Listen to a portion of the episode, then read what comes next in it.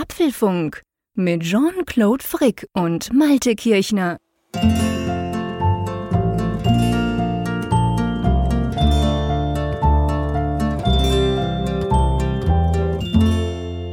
Hallo und herzlich willkommen zum Apfelfunk Ausgabe 272, die wir am Mittwoch, dem 21. April aufnehmen.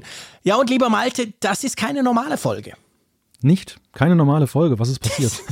das ist nach langem, äh, nicht, nee, so schlimm nicht, aber das ist nach langem mal wieder eine, ja, früher haben wir dem gesagt Keynote-Folge, heute sind es ja eigentlich keine Keynotes mehr, aber man kann sagen, eine Apple-Event-Folge.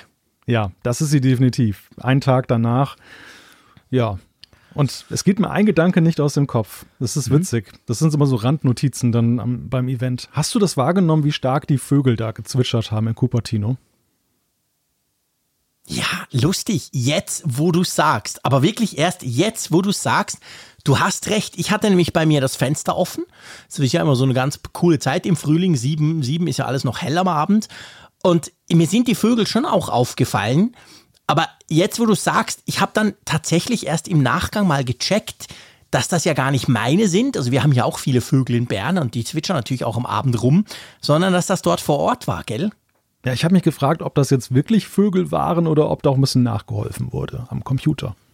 Ah, natürlich wurde da nachgeholfen. Also da gehe ich vollkommen davon aus. Apple überlässt nichts im Zufall. Das sind alles Vögel, die quasi in einem, die, die wurden ausgewählt. Das sind nicht irgendwelche Vögel, die da in Cupertino rumflattern. Stell dir mal vor. Gebrieft. Das ist, das, genau, die sind alle gebrieft. Die durften auch keine Geheimnisse verzwitschern.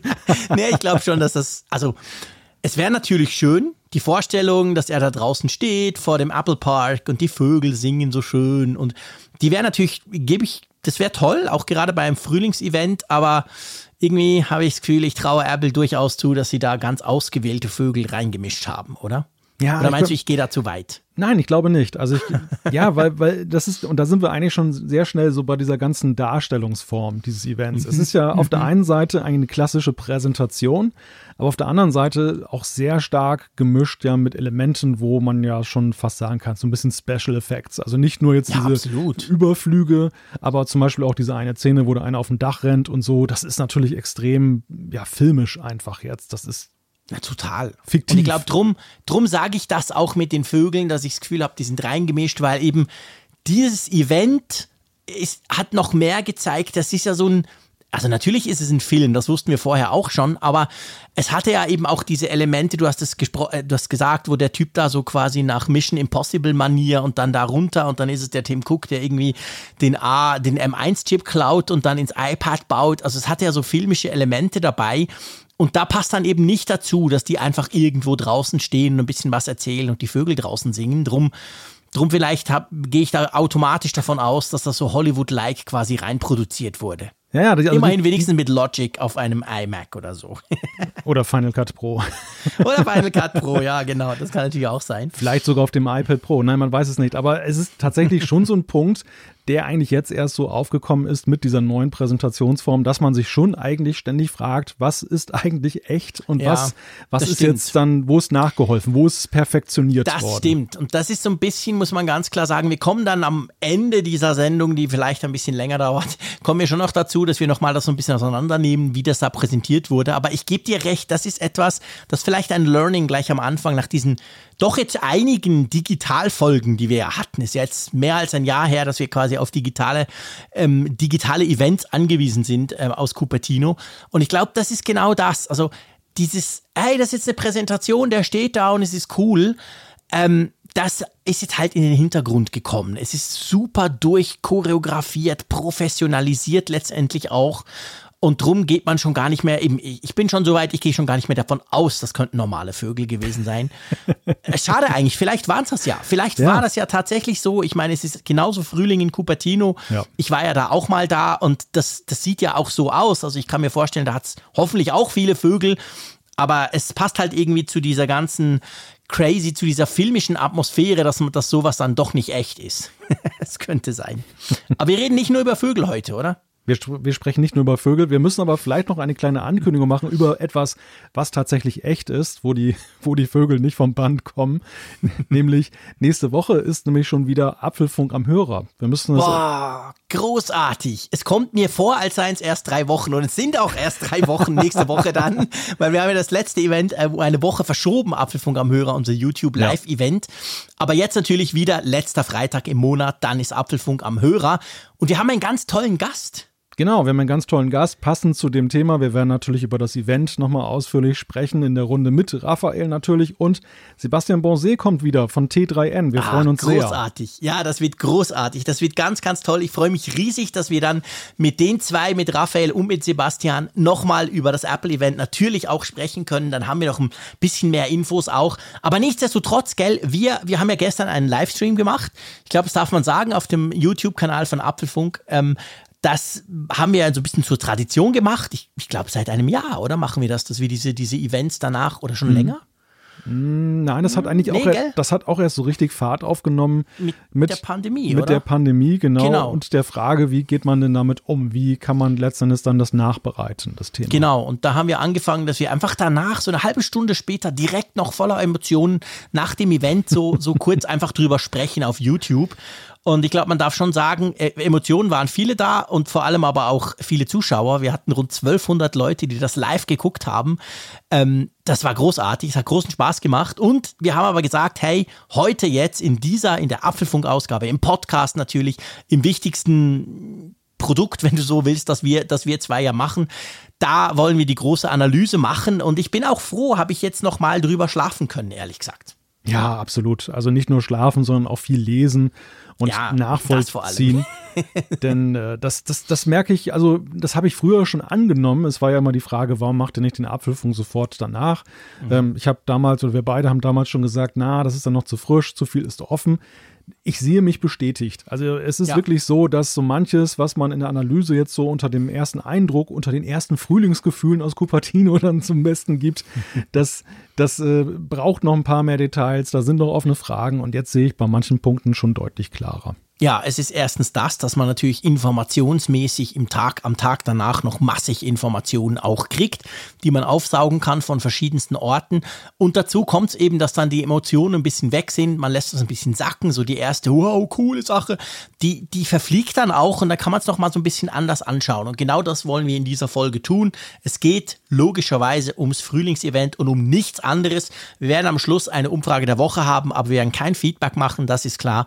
Wir werden jetzt ausschließlich darüber sprechen, was Apple gestern in einer verrückten Stunde uns alles um die Ohren geworfen hat. Und wir werden das jetzt analysieren in der üblichen Apfelfunk-Manier. Ich freue mich riesig drauf. Ich glaube, wir, wir können, wir, wollen wir ganz kurz die Themen anschneiden, aber nur ganz kurz. Genau, wir sollten sie ganz kurz anreißen, weil wir tatsächlich diesmal von der Reihenfolge etwas abweichen von dem Event. Also wir gehen jetzt nicht strikt chronologisch durch das Event, sondern wir haben so ein paar, sag ich mal, die Highlights haben wir nach vorne geholt. Als da wäre an Punkt 1 natürlich die, oder was das heißt natürlich, die AirTags. Genau, dann werden wir natürlich über den neuen Apple TV 4K sprechen. Dann die neuen 24 Zoll iMacs. Wir sprechen über die neuen iPad Pros. Wir sprechen über Podcast-Abos. Wir sprechen über ein neues iPhone 12 in einer ganz neuen Farbe. Dann sprechen wir über den Gesamteindruck, den wir gewonnen haben von diesem Event. Und dann werden wir noch so, wir nennen das Randnotizen, was uns aufgefallen ist, was auch gefehlt hat, was sonst noch so rüberkam, das werden wir da ebenfalls noch reinpacken unter diese Rubrik. Tja, Tja, und dann gibt es noch die Umfrage der Woche, genau, und dann äh, sind wir zu Ende. Dumm schlage ich vor, wir legen doch gleich mal hätte ich, los. Hätte ich mal einen hm? AirTag an die Umfrage der Woche dran gemacht, dann hätte sie jetzt wiedergefunden. Ja, ich weiß nicht, ob. vielleicht, genau, vielleicht. Wobei da ist ein teuren Schlüsselanhänger. Ach komm, wir sind schon voll im Thema drin. Wir fangen doch gleich mal an mit den AirTags. Ja. Mehr als ein Jahr hat man ähm, diese Rumors gehabt, also diese Gerüchte, da kommt dann mal was, da kommt irgend so ein kleines Teil, das man suchen kann und so. Mit iOS 14 war die Find My App schon eigentlich so bereit, dass man gesehen hat, da könnte man auch mehr suchen als nur iPhones und Freunde, beziehungsweise Apple Devices und Freunde. Und jetzt endlich muss man sagen, Jetzt endlich wurden die mal vorgestellt. Ich war richtig gehend erleichtert, als die kamen. ich, ich muss gestehen, im ersten Moment habe, konnte ich meinen Augen nicht trauen. Also man, man denkt ja schon, dass Apple da auch Scherze mittreibt, nach dem Motto, hier sind sie, ach nee, ist nur ein Scherz. Nein, aber es, es ist wirklich ein gewisser, in gewisser Weise erlösender Moment, dass jetzt dann diese, dieses Gerücht jetzt endlich mal aufgehört hat und dass wir stattdessen eben über Fakten sprechen können. Wir haben sie tatsächlich so vorgefunden, das finde ich interessant, wie sie ja schon seit einiger Weile auch gemunkelt werden, wie sie aussehen, mhm. wie sie heißen. Also es, es war erstaunlich viel eben dran, auch an dem, was dann schon lange für auch für letztes Jahr erwartet wurde. Aber gleichwohl sind ein paar Sachen daran, finde ich, die sind schon doch recht spannend. Ja, definitiv. Wir gehen mal so ein bisschen die Punkte durch. Also natürlich das, was man wusste, das, was man, wo, wo, wovon man ausgehen konnte. Erstens natürlich baut das auf dem Wo ist Netzwerk oder Find My, wie es die, wie es die Amis ja sagen da sind, ich glaube, die Zahl wurde genannt, eine Milliarde Geräte inzwischen im Umlauf. Also diese eine Milliarde Geräte hilft dir quasi deinen Schlüssel wieder zu finden, wenn du so willst, weil ja diese Geräte quasi dann über dieses Find My Netzwerk eben lokalisiert werden können, auch wenn sie nicht bei dir im Wohnzimmer rumliegen. Sie haben einen Ur1-Chip drin. Das ist keine Überraschung, oder? Das ist keine Überraschung, nein. Das ist eigentlich genau die Anwendung, die wir ja auch die ganze Zeit, seit es diesen U1-Chip gibt, beginnt mit dem iPhone 11 ja erwartet haben. Das genau für solche Lokalisierungsanwendungen, und ich meine, wir haben damals schon über die AirTags gesprochen, zumindest gerüchteweise. Ja, ja genau. Ähm, dass es dann irgendwie wohl in die Richtung gehen könnte, dass Apple doch irgendein Device herausbringt, was den U1-Chip enthält. Und ja, das hat mit dem iPhone 11 angefangen. Das ist genau so. Vor ja. eineinhalb Jahren, als das rauskam, war da dieser U1-Chip drin. Den hat Apple auch kurz erklärt damals. Und da dachte man so, aha, okay, das ist so Nahfeld, quasi ganz präzis Lokalisierung. Dann war es ja so, dass du relativ schnell schon mit, mit AirDrop konntest du ja mit dem iPhone 11, wenn du zwei iPhone 11 hattest, konntest du das quasi aufeinander richten und der hat dann gesagt, bang, ich gehe dorthin. Also schon da wusste man eigentlich, okay, das geht wirklich darum, etwas ganz präzise in der Nähe finden zu können. Und da hat ja Apple auch ein schönes Video ge gezeigt gestern mit diesem unendlich großen Sofa. Es kam mir irgendwie bekannt vor. Ich glaube, das Sofa steht in meinem Wohnzimmer. du hast es gesehen, du bist drauf gesessen vor einem Jahr. Ja, ja, ja, das stimmt. Wir haben da, ich glaube, wir haben da auch ein iPad wieder gefunden, als wir drauf gesessen haben. genau, da ist einiges drin in diesem Sofa. ja, aber es ist, es ist ja tatsächlich jetzt, es hat sich bewahrheitet, dass Apple ja mit dem iPhone 11 und der Einführung des U1 schon damals eine riesige vorbereitende Handlung vorgenommen hat. Ja letzten Endes, wir haben jetzt krasse Vorlaufzeit. zwei Gerätegenerationen, die jetzt dann das schon voll unterstützen, weil das iPhone, das man benutzen muss, um dann mit den AirTags zu arbeiten, muss ja eben auch den U1-Chip haben, zumindest wenn es jetzt um dieses Precision Finding geht, also dieses, äh, die, diese letzten Meter sozusagen, wenn du jetzt weißt, okay, irgendwo in meinem Haus ist der AirTag und dann hast du diese Anzeige, wir haben es in, in dem Event gesehen, wo dann sozusagen so ein Pfeil dann da ist und noch drei mhm. Meter links, noch zwei Meter rechts und genau. hier gefunden. Und genau dafür braucht es dann halt diesen U1-Chip. Wir, wir, haben ja so ein ähnliches Feature auch schon jetzt bei dem HomePod Mini. Wenn man sich annähert, ja, dann fängt stimmt. er an zu vibrieren. Also auch da lokalisiert er ja auf diese Weise mit diesem Ultraweitband dann das entsprechende Gerät. Eine Frage, die immer wieder aufkommt, und äh, die wurde jetzt dann auch unmittelbar nach dem Event von vielen gestellt, ist, wie steht es denn eigentlich darum? Apple sagt ja immer, ja, toll, Crowdsourcing, ähm, eine Milliarde Geräte, jeder, der ein Gerät hat, trägt dann quasi dazu bei, dass Geräte gefunden werden können. Aber einige sagten mir, was ist denn mit meinem Datenvolumen? Muss ich jetzt fürchten, dass jetzt dann irgendwie mein Datenvolumen flöten geht, weil so viel dann gesendet wird? Das kann man entkräften. Also es ist wirklich so, dass es ausgesprochen minimalistisch ist. Und ähm, dann ist es auch datenschutztechnisch so, dass Apple zum Beispiel den genauen Standort verschlüsselt. Also die, den Standort des Gerätes, das dann gefunden wurde, zum Beispiel von einem iPhone, dein iPhone lokalisiert ein AirTag und meldet das irgendwie an Apple. Das kann nur der Eigner, der Besitzer des Gerätes, des AirTags dann aufschlüsseln, weil nämlich mhm. diese, die, die Information, wo das aufgefunden wurde, wird mit einem Schlüssel dann verkodiert, den nur der Eigner hat. Und ähm, die ID, um das zuzuordnen, wiederum ist so die rotiert. Also da ist es auch so, dass sie nicht immer gleich ist, ja. dass zum Beispiel so ein Tracing äh, gar nicht so möglich ist. Und das ist dann auch eine ganz wichtige Hintergrundinformation, glaube ich. Ja, genau. Das ist natürlich auch wichtig zu wissen. Letztendlich kann man ja, wie, wie bei allem, es hat ja Vor- und Nachteile oder man könnte es auch für Dinge brauchen, die Apple vielleicht nicht will. Du klebst es irgendwo hin und verfolgst jemanden damit und so. Aber da sind eben dann schon ein paar Dinge eingebaut ähm, die das verhindern und plus auch, du siehst natürlich dann nicht, hey, der Malte sein iPhone hat quasi meinen AirTag gefunden, den ich bei dir am Strand habe liegen lassen oder so. Das ist alles absolut safe. Da, da bin ich auch gespannt, das auszuprobieren. Es nimmt mich auch Wunder, wie lange das dauert, weißt du? Wie, wie funktioniert das? Also ich hätte fast Lust, so einen AirTag mal irgendwo in eine Tasche zu stellen und die Tasche irgendwo hinzustellen. Ja, ich weiß, keine gute Idee, mache ich natürlich nicht. Aber einfach von der Idee her, zum gucken, wie das dann eben funktioniert, wenn da fremde Geräte, also keines aus deinem Haushalt ist und wie sie das Ganze dann quasi auf auf, aufschlüsseln.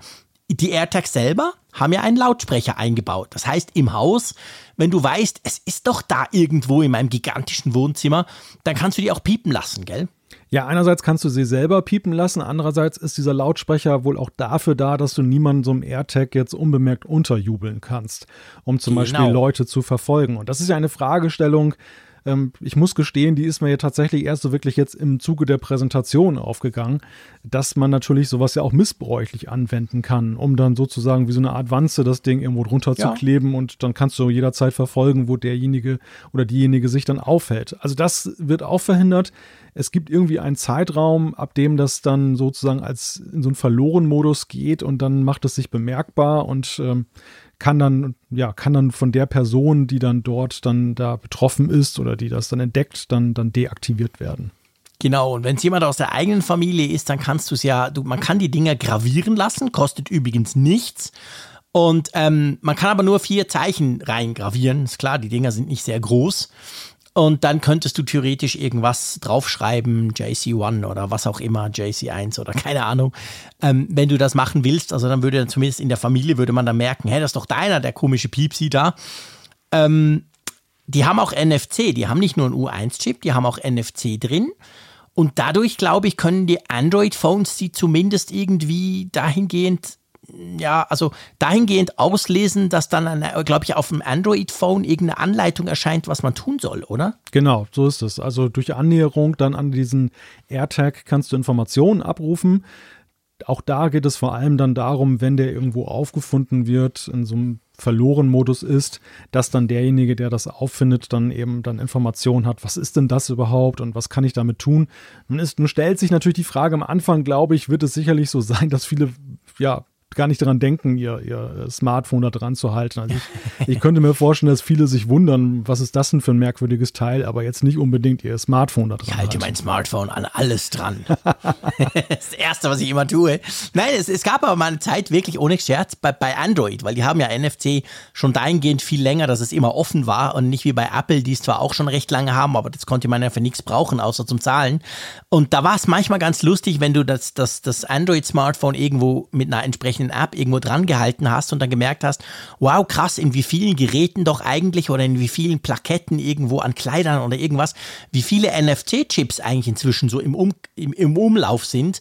Drum, nur, nur kleine Anekdote, drum habe ich eine Zeit lang, habe ich wirklich immer mein Android-Smartphone überall dran gehalten, um zu gucken, ob ich da irgendwas auslesen kann. Ja, na gut, ich meine, das ist wahrscheinlich jetzt ein bisschen exotisch, aber. Ja, definitiv. Das macht wahrscheinlich niemand und es steht ja auch nicht drauf auf dem AirTag selber. Was auch also, exotisch ist, jetzt mit Blick auf Apple, ist ja, dass eine austauschbare Batterie eingebaut ist. Da kennen wir gar nicht von Apple. Wie, wie, viele Jahrzehnte ist das her, dass wir mal bei irgendeinem oh, Gerät bei Apple eine Batterie austauschen oh, konnten? Das ist sehr lange her. Das ist sehr lange her. Der Apple-Laptop. Ja. Also 1800, genau. Ja, es ist tatsächlich eine Knopfzelle drin, eine mhm. handelsübliche, die CR2032. Also von diesen ganzen Dingern, es gibt ja unzählige Größen, habe ich ja festgestellt. Also das ist ja ja. Ist gar nicht so einfach, jetzt eine Knopfzelle manchmal zu kaufen, die passt. Nee, aber, da musst du genau hinschauen, das ja, stimmt. Aber die 2032er gilt, glaube ich, so als die verbreitete ähm, Knopfzelle und sie soll ein Jahr Laufzeit haben. Gleichwohl muss ich sagen, also bei aller Liebe für auswechselbare Geschichten, der Vorteil ist natürlich, wenn du so ein Akku-Device hast, ein Akku kann dir kaputt gehen und dann ist das ganze Teil ja eigentlich hinüber, weil bei dem geringen Wert, den die AirTags haben, macht es ja auch wenig Sinn, sie reparieren zu lassen oder irgendwie, weiß ich nicht, irgendwelche Aufwände auf sich zu nehmen, sie dann nochmal wieder, dass ein neuer Akku reinkommt. Ähm, das ist aber auch, finde ich, der einzige Vorteil. Ansonsten muss ich sagen, ich hätte es schon gern gesehen, wenn man die beispielsweise kabellos hätte aufladen können über den MagSafe Adapter oder über den, den von, der, von der Apple Watch. Ja, doch, doch. Lustig, ich gar nicht. Und zwar, warum? Ihr kennt's, warum? Der Frick mag Akkulaufzeit. Und ein Akku hält halt niemals so lange wie so ein, so ein Teil da. Das kennen wir aus den Uhren etc. Also, als ich das gelesen habe, dachte ich gleich sofort, okay, es nervt mich zwar diese blöden Batterien, weil die hat man garantiert nie zu Hause und ich kaufe auch oft die falschen. Meine Kinder hatten früher so Uhren, die hatten auch so ein CR irgendwas drin und zwar anyway. Also da hatte ich nicht so, aber ich dachte grundsätzlich doch, weil die lange Laufzeit kriegst du nur mit sowas hin. Die kriegst du mit einem Akku nicht hin oder es wird dann viel größer, das Teil. Drum, ich gebe dir recht, natürlich ist es so ein bisschen ein Exot im Apple-Universum. Wir sind uns gewöhnt, alles irgendwo inzwischen ja auch drahtlos zu laden. Aber für einmal muss ich sagen, nee, finde ich okay. Nehme ich in Kauf dafür, dass ich weiß, dass das Ding wirklich ein Jahr lang funkt. Ja, da bin ich mir gar nicht so sicher, ob das jetzt wirklich so sein muss, denn Apple hat ja bei anderen Geräten, nehme den Apple Pencil oder auch, ich finde auch mal wieder erstaunlich. Der hält doch kein Jahr, ich bitte dich. Nein, der hält kein Jahr, aber der hält schon erstaunlich lange und ist auch. Ja, aber der ist auch viel größer. Der besteht ja nur aus Akku. Ja, das ist halt wieder die Frage, welchen Energiebedarf haben diese Geräte letztendlich? Ja, gut, das und ist natürlich, so viel kann es nicht das, sein. Das, das, ist schon so. Das wissen wir jetzt natürlich nicht. Ähm, das können wir nicht momentan nicht beurteilen. Ich sehe es ja auch so beim Trackpad und ich war am Anfang auch eigentlich mal so ein, so ein Batteriefanatiker. Ich fand das eigentlich, ich habe sehr mhm. lange meine alte Apple-Tastatur in Ehren gehalten, die kabellose, die dann eben dann austauschbare Akkus hatte, wo ich sozusagen ja. meine Supermarkt-Akkus reinpacken konnte. Ja. Und ich bin aber auf den Geschmack gekommen, tatsächlich auch wirklich Akku-Devices zu haben. Es wurde okay. so, wurde letztendlich dann mein, meine Abscheu wurde sozusagen weggenommen durch die Verlässlichkeit und auch durch die lange Laufzeit, weil ich einfach das Gefühl habe, ich musste häufiger zum Beispiel die Akkus dann immer wieder wechseln und aufladen, die austauschbaren, als das jetzt zum Beispiel mit dem eingebauten Akku dann der Fall ist. Deshalb mhm. Mag sein, dass diese, diese Uhrenbatterien sind ja extrem leistungsfähig, das stimmt. Dass, dass ja, das vielleicht das tatsächlich wirklich. der Punkt ist. Aber mein, also meine, ich bin davon meine Abschau ist schon groß. Ja, okay. Kann, kann ich nachvollziehen, aber ich bin davon ausgegangen, ich gehe immer noch davon aus, ihr dürft uns natürlich schreiben, wenn ihr euch da besser auskennt, aber ich gehe schon davon aus, dass so, ein, so, ein, so, so eine doofe Knopfzelle, ich sag's mal so, trotzdem deutlich länger hält als irgendein Akku in irgendeiner Form und drum kann ich damit leben. Hauptsache, das Ding hält lang, weil das ist ja, ich, ich meine, das Letzte, was ich will, ist alle einmal im Monat dieses blöde Ding dann aufladen, weil das ja dann vielleicht an irgendeinem Gerät, an irgendeinem Rucksack, an irgendeinem Schlüssel, nee, nee wie gesagt, lieber, lieber ein Jahr Laufzeit. Aber klar, wenn ich wünschen könnte, dann bitte zwei Jahre Laufzeit und aufladbar mit MagSafe. Klar, das ist schon. Aber da kommen wir jetzt gleich zu einem anderen Punkt.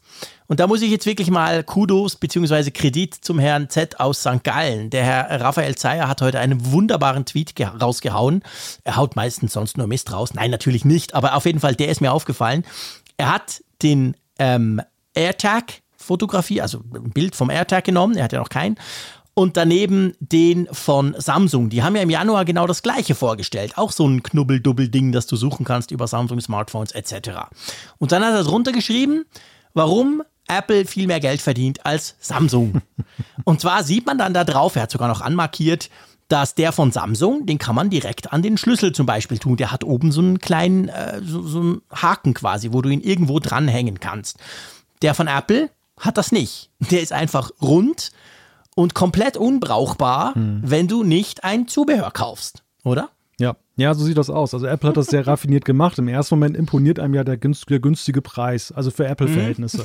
genau, ja, genau. Mit 35 Euro sind sie absolut wettbewerbsfähig. Da bewegen ja. sie sich so ungefähr in der Top. Preisregion, wo zum Beispiel auch so Teil, das ist ja so ein Mitbewerber, mhm. der da unterwegs ist. Auch Samsung mit seinen, wie heißt genau. das noch, Galaxy, Dings da. Ähm, ja, genau. Jetzt, ich ich habe gehofft, du fragst mich nicht er liegt jetzt nicht in, Richt, in, in, in Griffweite. Er ja. heißt auch irgendwie Tag irgendwas, keine Ahnung. Galaxy Tag wahrscheinlich, ja.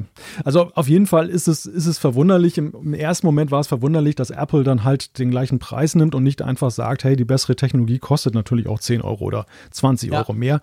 Aber sie machen Smart Tag heißt er. Galaxy Smart Tag. Smart ah, Tag. Oh, er ist natürlich smart.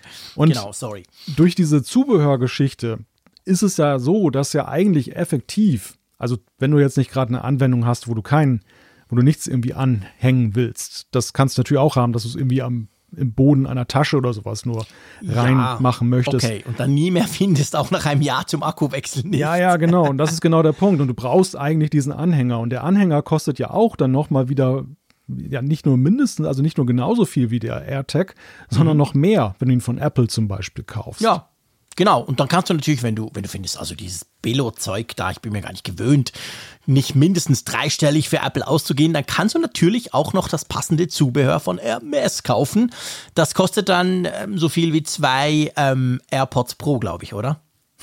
Das kostet ja 400 Euro oder irgend sowas. Das sind die typischen Preise, die wir von Hermes genau, kennen. Genau, das ist dann halt bei Hermes so.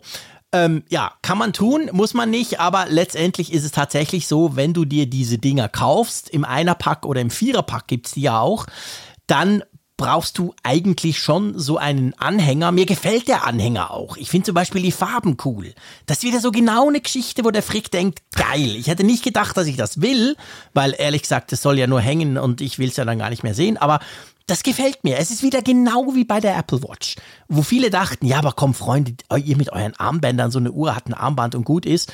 Nee, inzwischen ein Riesen-Business. Ich kaufe mir ständig neue Armbänder und bei den AirTags gibt es zumindest von Apple auch schon ein paar verschiedene gleich am Anfang. Ja, ich finde das äh, cool. Nicht meine Kreditkarte findet es Mist und Apple verdient damit unglaublich viel Geld. Das ist definitiv so. Aber ich habe trotzdem ein bisschen Freude dran. Aber jetzt sind wir eigentlich bei der Frage, die, und da muss ich dir sagen, also ich habe sehr ähnlich empfunden gestern. Ich, ich hatte das ja auch im Livestream schon gesagt, dass sie mich eigentlich bei diesem Thema, was ich anfangs sehr skeptisch gesehen habe, also für mich selber habe ich eigentlich nie so wirklich einen Nutzen gesehen für sowas, mhm. weil ich eigentlich nicht diese Verlustfrage für mich so habe. Aber die Präsentation hat mich äh, gepackt. Das muss ich mhm. sagen. Sie haben das gut gemacht und dieser, dieser Styling-Aspekt, dass du was Tolles, Modisches noch dazu kaufen ja. kannst, das kommt immer gut. Heute habe ich mich allerdings dann schon gefragt. Erstens mal, also einige Leute haben bei Twitter geschrieben, oh, ich, ich ordere gleich mehrere Viererpacks so, die kosten ja 119 Euro pro Stück. Ja. Wo ich mich gefragt habe, was wollen die, wo wollen die das denn alles dran machen? Also Punkt eins. Mhm. Ähm, ich werde mir wahrscheinlich für 35 Euro einfach mal testweise einkaufen und mir den ja. mal angucken. Ja. Aber ähm, der, der andere Punkt ist so, ja, langfristig gesehen, Meinst du, das ist so wie so ein iPhone oder sowas? Du kaufst dann immer mal wieder einen neuen Anhänger oder überhaupt so? Ist das so ein nee. Ding? Ist das so ein Ding? So jetzt jetzt macht Apple mal ganz groß Kasse, weil alle das irgendwie schick finden und möchten das haben. Aber wird das letztendlich auf Strecke ein Bestseller werden? Was denkst du? Ich könnte es mir tatsächlich vorstellen. Ich weiß es natürlich nicht, aber ich könnte mir tatsächlich, ich meine, AirTag, den kaufst du ja einmal. Und dann kaufst du vielleicht eben, vielleicht hast du, sagst, okay, mein Rucksack muss noch einen haben und ich habe ja zwei Schlüssel und der Autoschlüssel, der ist separat und okay, sagen wir mal auf vier könnte ich mir theoretisch, ich jetzt nicht unbedingt, ich werde wahrscheinlich zwei kaufen. Ich erkläre dir auch dann, ich kann dir auch erklären, warum. Ich will eines vorher auspacken und ausprobieren, weil es mir so noch neu vorkommt und eines dann live für ein Video oder so. Also kaufe ich mir wahrscheinlich zwei.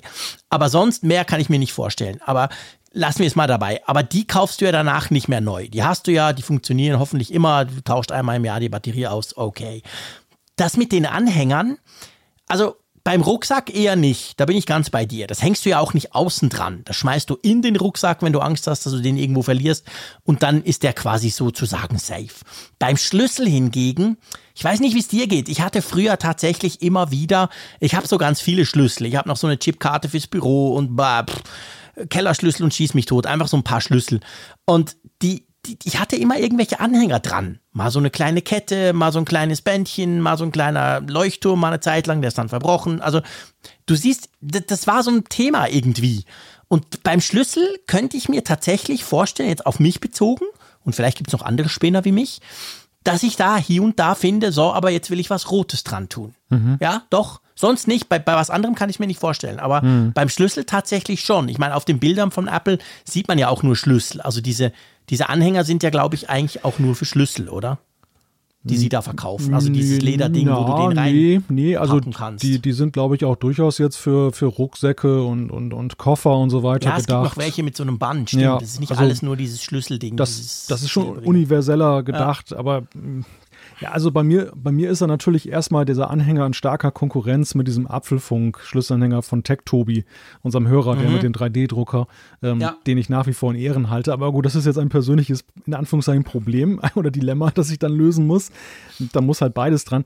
Aber interessant, also als du das gerade so erzählt hast, kam mir auch der Gedanke, ist es denn wirklich so, dass viele Leute das dran machen, weil sie tatsächlich oft ihren Schlüssel verlieren? Oder ist es hm. einfach auch so ein Accessoire im Sinne von, genau hey, ich bin ein Apple-Nutzer, weil du hast ja, du hast, hast ja, du, du, hast ja nämlich ja den Apfel da drauf. Das ja. ist im Grunde genommen so ein bisschen so wie die Beigabe beim iPhone immer mit dem Aufkleber, den du dann Auto machen Klar. kannst. Ja, genau. Und das ist da, ich muss dir ganz ehrlich sagen, damit hast du mich.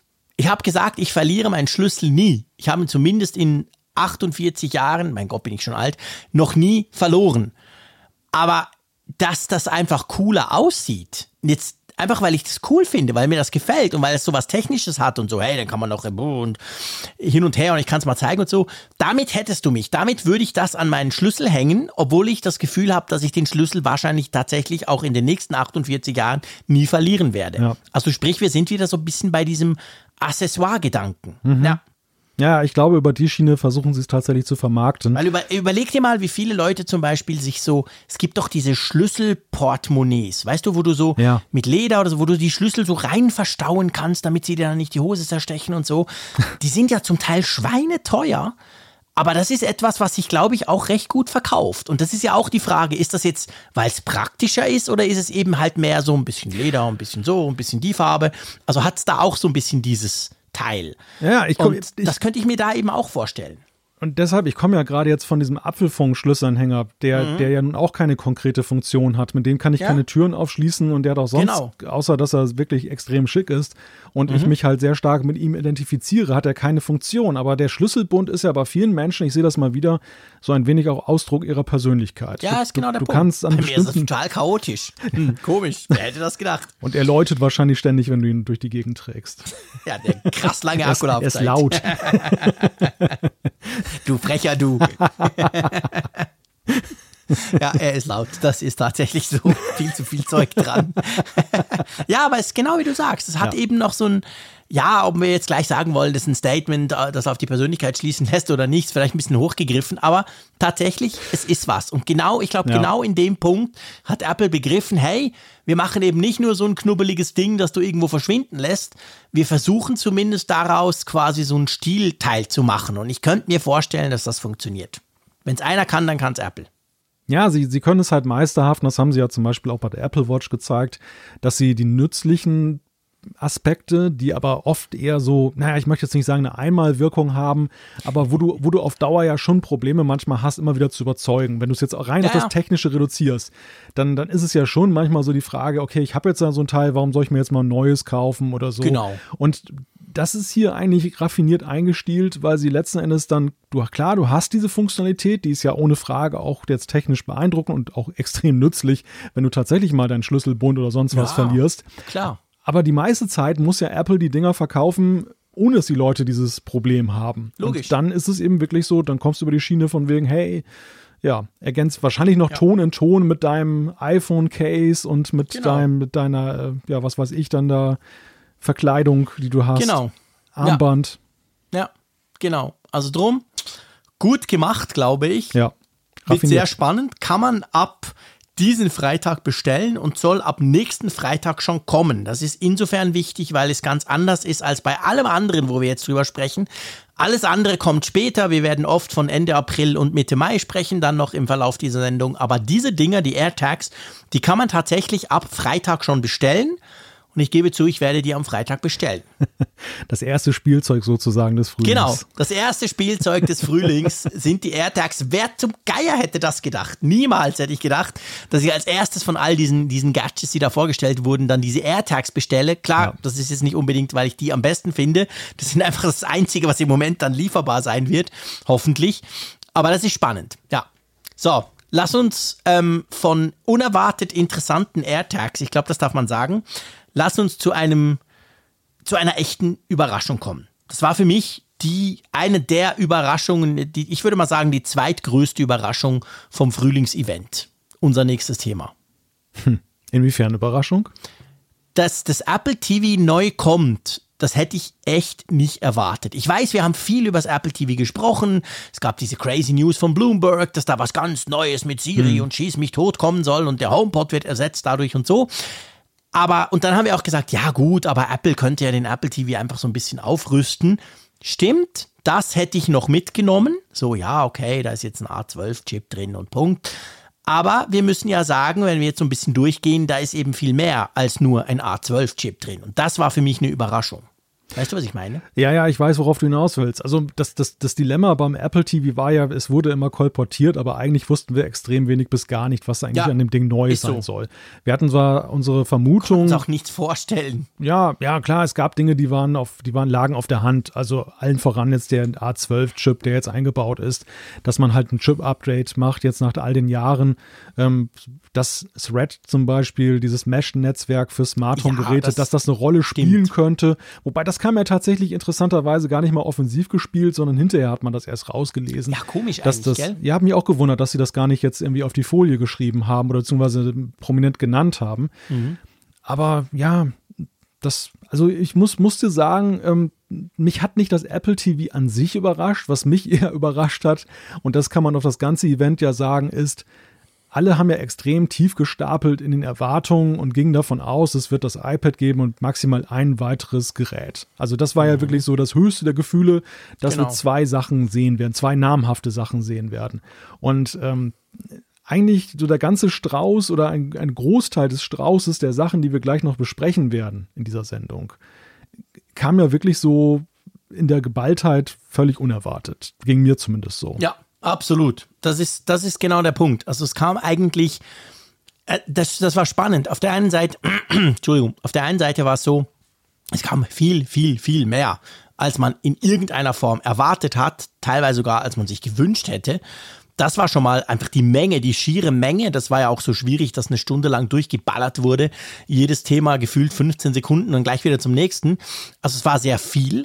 Und dann aber finde ich nicht nur, dass sie Dinge gebracht haben, mit denen wir überhaupt nicht gerechnet haben, selbst die Dinge, mit denen wir eigentlich gerechnet haben, hatten noch Überraschungen drin. Und das finde ich schon, das finde ich außergewöhnlich. Ich kann mich ganz ehrlich gesagt, ich will jetzt nicht schon ein Fazit ziehen, das machen wir ganz am Ende noch, wenn wir dann noch genug Power haben. Ähm, aber ich, das fand ich super äh, erstaunlich. Ich kann mich nicht an ein Event erinnern, wo Dinge kamen, die man schon wusste. Ja, ein iPad, klar, kommt, es kriegt den A14ZX-Prozessor und so. Und dann kommt zwar das iPad, aber hey Mensch, es hat viel mehr, als man dachte. Hm. Genau gleich beim Apple TV. Man dachte schon, ja, okay, würde noch passen, vielleicht, ja, da bauen sie einen neuen Chip rein. Nein, sie haben noch ganz viele neue Funktionen eingebaut. Also, das ist an diesem Event das Spezielle, dass nicht nur Überraschungen da sind, sondern sogar die Dinge, die man geglaubt hatte zu wissen, waren ein bisschen, waren besser oder waren umfassender, als man das eigentlich erwartet hatte. Wobei ich muss ja sagen, beim Apple TV, und da steigen wir jetzt auch ein in die konkreten Features, den A12 haben wir gerade schon genannt. Ja. Die größte Überraschung beim Apple TV hatte ich tatsächlich heute erst. Wir waren mhm. nämlich gestern im, im, Livestream noch davon ausgegangen und so kam es ja, fand ich, auch im Event rüber, dass dieses Color Balance, diese Möglichkeit, du mhm. hältst dein iPhone an deinen Fernseher und über die Optik, die, die optischen Sensoren sozusagen des, des iPhones wird dann die, werden dann die Farben kalibriert des Apple TVs, ja. wie es das ausgibt. Da genau. waren wir ja fest davon ausgegangen, das ist so ein Headliner-Feature des neuen Geräts. Dafür brauchst ja. du das neue Apple TV 4K, sonst geht es nicht. Genau. Umso überraschter siehst du mich, als ich heute dann die Nachricht las, dass das rückwärts möglich sein soll mit allen Apple TVs ab 2015. 2015 sogar. Das finde ich krass. Das ist noch vor 4K. Ja. Oder? Das, das, das ist der Apple TV nicht 4K auch. Das müsste auch der HD äh, Apple Gell? TV dann sein. Ja. Außer ich liege ganz falsch, aber ich glaube es, ja. Krass. Ja. ja, das ist wirklich krass. Ich werde gleich mal mein schönes Programm Mac Tracker aufrufen. Mal gucken, ob wir das rausfinden. Ähm, ja, das ist wirklich, da, da bin ich ganz bei dir. Also das ist, das ist, das ist verrückt, weil das ja eigentlich schon, lass uns genau dazu kommen. Also natürlich hat das Ding HDR, das hat Dolby Vision, das hat all diese schönen neuen modernen ähm, Sachen eingebaut dadurch kann es natürlich eben zum Beispiel, wenn du mit den iPhone 12 Pro Modellen in HDR mal filmst, wir haben das auch schon gemacht und dann öffnest du es im Final Cut und es sieht ganz komisch aus im ersten Moment. Ähm, es kann quasi das jetzt eben auch wieder widerspiegeln, wenn der Fernseher das auch kann. Und dann kommen wir genau zu der Funktion, wir müssen vielleicht noch kurz erklären. Du kannst vor deinem Fernseher, egal ob das ein Samsung, eine LG, ein Sony oder ein was auch immer Fernseher ist, du kannst vorne dran stehen, du nimmst dein iPhone und dann ein bisschen Magic, Hokuspokus, Sensorik vom iPhone, sagt er dann eigentlich deinem Apple TV, hm, du musst noch ein bisschen an den Farben schrauben. Also der Ausgang, der, der, der, der Bildausgang sozusagen, das Apple TV, Ja. der kalibriert dann eigentlich deinen Fernseher, unabhängig davon, was das für ein Gerät ist. Natürlich nicht irgendein Röhrenfernseher, logisch. Wir sprechen schon von modernen TVs, aber trotzdem, das finde ich unglaublich interessant. Das war eine Funktion, die hat mich total geflasht. Das mag sein, weil ich früher am Fernsehen gearbeitet habe und weiß, wie, wie unglaublich kompliziert Bildkalibrierung sein kann und wie teuer auch. Vielleicht kommt es daher, aber ich fand das so, wow, das geht einfach mit dem iPhone? Uh, das ist genial. Und jetzt kommst du her und sagst mir auch noch, das geht bei älteren Apple TVs. Ja, ja. Und das, und das finde ich ist ja die wahre Sensation jetzt noch dann, die wir jetzt danach noch dann mitbekommen haben. Also insgesamt ist es ja so, dass Du hast das recht, es ist, sorry, ich schieße schnell rein. Ja. September 2015 kam der Apple TV HD. Ja. Also, das ist ja der, der kleine mit den Apps, also genau gleiches Prinzip wie beim 4K Apple TV, wo man schon Apps hatte und alles. Ah, und ein App Store, also den TV OS drauf läuft auch, der kann das in dem Fall auch schon. Und dann kam 2017, dann im September, kam der Apple TV 4K, den wir bis jetzt noch haben. Und jetzt kommt ein neuer Apple TV 4K. Das heißt, alle diese drei Geräte werden das können, dass du mit dem iPhone deinen Fernseher kalibrierst. Wow. Ja, und das finde ich bemerkenswert, weil es ja gestern in dem Event schon so rüberkam, als wenn das jetzt Ja, ich war gekoppelt ich dachte, ist daran. Das sei so. Und es, es wäre im Übrigen, also klar, es, ist, okay gewesen. es ist mal eine Frage der Wert, ja, nein, es ist eine Frage der Wertschätzung von solchen Features, ganz klar. Einige sagen, mir ist das egal, aber es ist ja schon so, nach Jahren, wo es um Auflösung ging, ist ja das Thema der Farbwiedergabe der originalgetreuen halt wird heute immer höher bemessen. Viele Fernseher haben ja auch Riesenthema. Dolby Vision schon eingebaut. Das heißt, äh, es, ich habe auch schon gelesen, einige, die jetzt die Beta installiert haben von tvOS mit ihrem alten Apple TV, Mhm. die haben die Funktion mal ausprobieren wollen. Dann wurde angezeigt, dass das erkennt das Apple TV dann automatisch auch, dass es gar nicht nötig ist. Dann kannst du es gar nicht machen, dieses cool. Color Balancing, Okay. wenn du ein Dolby Vision Gerät hast, weil Ja. da nämlich ist dann die Aussage auch, das wird dann angezeigt, dass die Farben dann akkurat sind und deshalb ist es gar nicht nötig, das zu kalibrieren. Es geht also um nicht Dolby Vision Geräte. ja. Aber es ist natürlich ein super Update, denn äh, ja, ich, es ist ein häufiges Phänomen, dass du bei, bei Fernsehern dann ja schon manchmal so Spezifika hast, die sind dann ein bisschen gelbstichiger oder die Helligkeit ist unterschiedlich und das kann ja eine, das Erlebnis eines Filmes oder einer Serie massiv beeinflussen.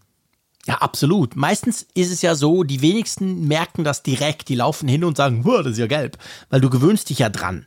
Aber es ist dann krass, wenn du das umstellst. Wir haben das zum Beispiel gemerkt, als wir uns einen neuen Fernseher angeschafft haben vor einiger Zeit.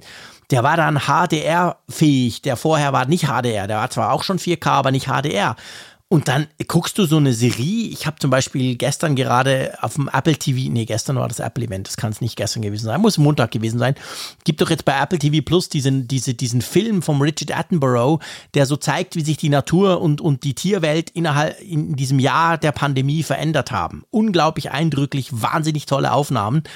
Und wenn du dir halt sowas anguckst auf einem HDR-fähigen Fernseher, das ist ein krasser Unterschied zu einem, der das nicht kann oder der falsch eingestellt ist. Also von dem her kann ich mir schon vorstellen, wenn man das Feature dann nutzt und vielleicht wirklich der ein oder andere Fernseher da noch so ein bisschen umgestellt wird, dass da das ein oder andere Aha-Erlebnis durchaus kommen könnte von Leuten. Die sagen, wow, jetzt sieht man eine entsprechend produzierte Serie. Es muss natürlich auch der Content stimmen, ganz klar.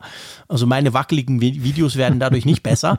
Das muss man schon ganz klar sagen. Aber es gibt ja inzwischen halt bei den Streamingdiensten gigantisch tolle Serien, die eben auch so gefilmt wurden, dass man das eigentlich auch genießen kann, wenn man, wenn das entsprechend passt. Ja, da hat natürlich Apple zuallererst auch mal sich selber im Fokus, denn Ja, mir fällt schon auf bei den Apple-Serien, dass sie ja exzessiv Gebrauch machen von diesen neuen Möglichkeiten. Angefangen Absolut. von diesem Spatial Audio, wenn du zum Beispiel jetzt AirPods Pro nutzt oder die AirPods Max, dass du Ja. dann, ähm, es gibt ja auch diese neue Serie bei Apple TV Plus, Calls heißt die, glaube ich. Das ist so eine Art Thriller-Serie, aber das ist Mhm. Hab sowas von plastisch irgendwie. Also Ehrlich? es ist eigentlich eine akustische Serie fast, ist gar keine TV-Serie im klassischen Sinne, weil Ja. du guckst nur auf so, ja, so, so, so eine Art Spektrometer, was dann anzeigt, die, die Mhm. Audiowellen. Aber es ist total raffiniert gemacht. Und genauso ist es eben auch so, wenn du Serien anguckst wie For All Mankind, die Mhm. im All spielen, wo viel dunkel ist. Wenn du das auf einem völlig übersteuerten Fernseher guckst und der Mond ist plötzlich weiß, dann ist das natürlich dann nur ein halb so großes Vergnügen. Deshalb Es ist so. ist es schon sehr schlau, dass du eben dann auch deinen Content dann versuchst, so rüberzubringen, wenn du auch die Hardware ja praktischerweise herstellst, dass der, dass der Konsument das dann im optimalen Erlebnis sieht. Deshalb wahrscheinlich auch rückwärtskompatibel, nehme ich an. Ja, natürlich. Ich meine, Apple will das natürlich möglichst breit streuen. Aber trotzdem finde ich ganz kurz, dann wechseln wir gleich weg zum anderen Feature. Aber ich finde schon, da muss man Apple Kudos geben. Nicht nur dafür, dass sie so eine Funktion einbauen. Das ist typisch Apple und das ist cool, wenn es funktioniert. Wir werden es ausprobieren. Aber einfach, dass sie das rückwärtskompatibel machen. Weil ja. Klar, man hackt, man, man, man hackt wieder auf Apple rum, gerade jetzt auch bei den AirTags, die spinnen doch und ich brauche noch ein Zubehör und dann noch Hermes, ihr seid doch nicht dicht. Ja, okay, fair enough. Aber hey, sowas, ich meine, ich glaube, keiner hätte aufgeschrien, wenn das jetzt einfach der neue Apple TV 4K kann. Der kann dieses Color Bands Feature, Punkt, zusammen mit dem iPhone. Willst es, musste halt die 199 hinlegen. Das wäre okay gewesen. Aber dass sie das rückwirkend machen, das finde ich schon, das ist toll. Ja, also ich bin davon, ich bin gestern im Livestream noch davon ausgegangen, dass die, dass das exklusiv ist, ja, weil auch. vielleicht dann auch letztendlich die in der Grafikausgabe über diesen A12-Chip mhm. irgendwelche Dinge sind, also genauso wie sie eben jetzt HDR ermöglichen und HD, HDR10-Videos wiedergeben können, dann zum Beispiel, die du jetzt von deinem iPhone gemacht hast, mhm. ähm, dass es dann eben auch zum Aussteuern der Farben und der Helligkeiten dann eben einfach neue Hardware braucht, dass das ja. nicht so etwas ist, was du darstellen kannst. Augenscheinlich oder definitiv ist das nicht der Fall. Und ja, das äh, ist dann natürlich umso erfreulicher, möchte ich ja, sagen. Definitiv. Ja.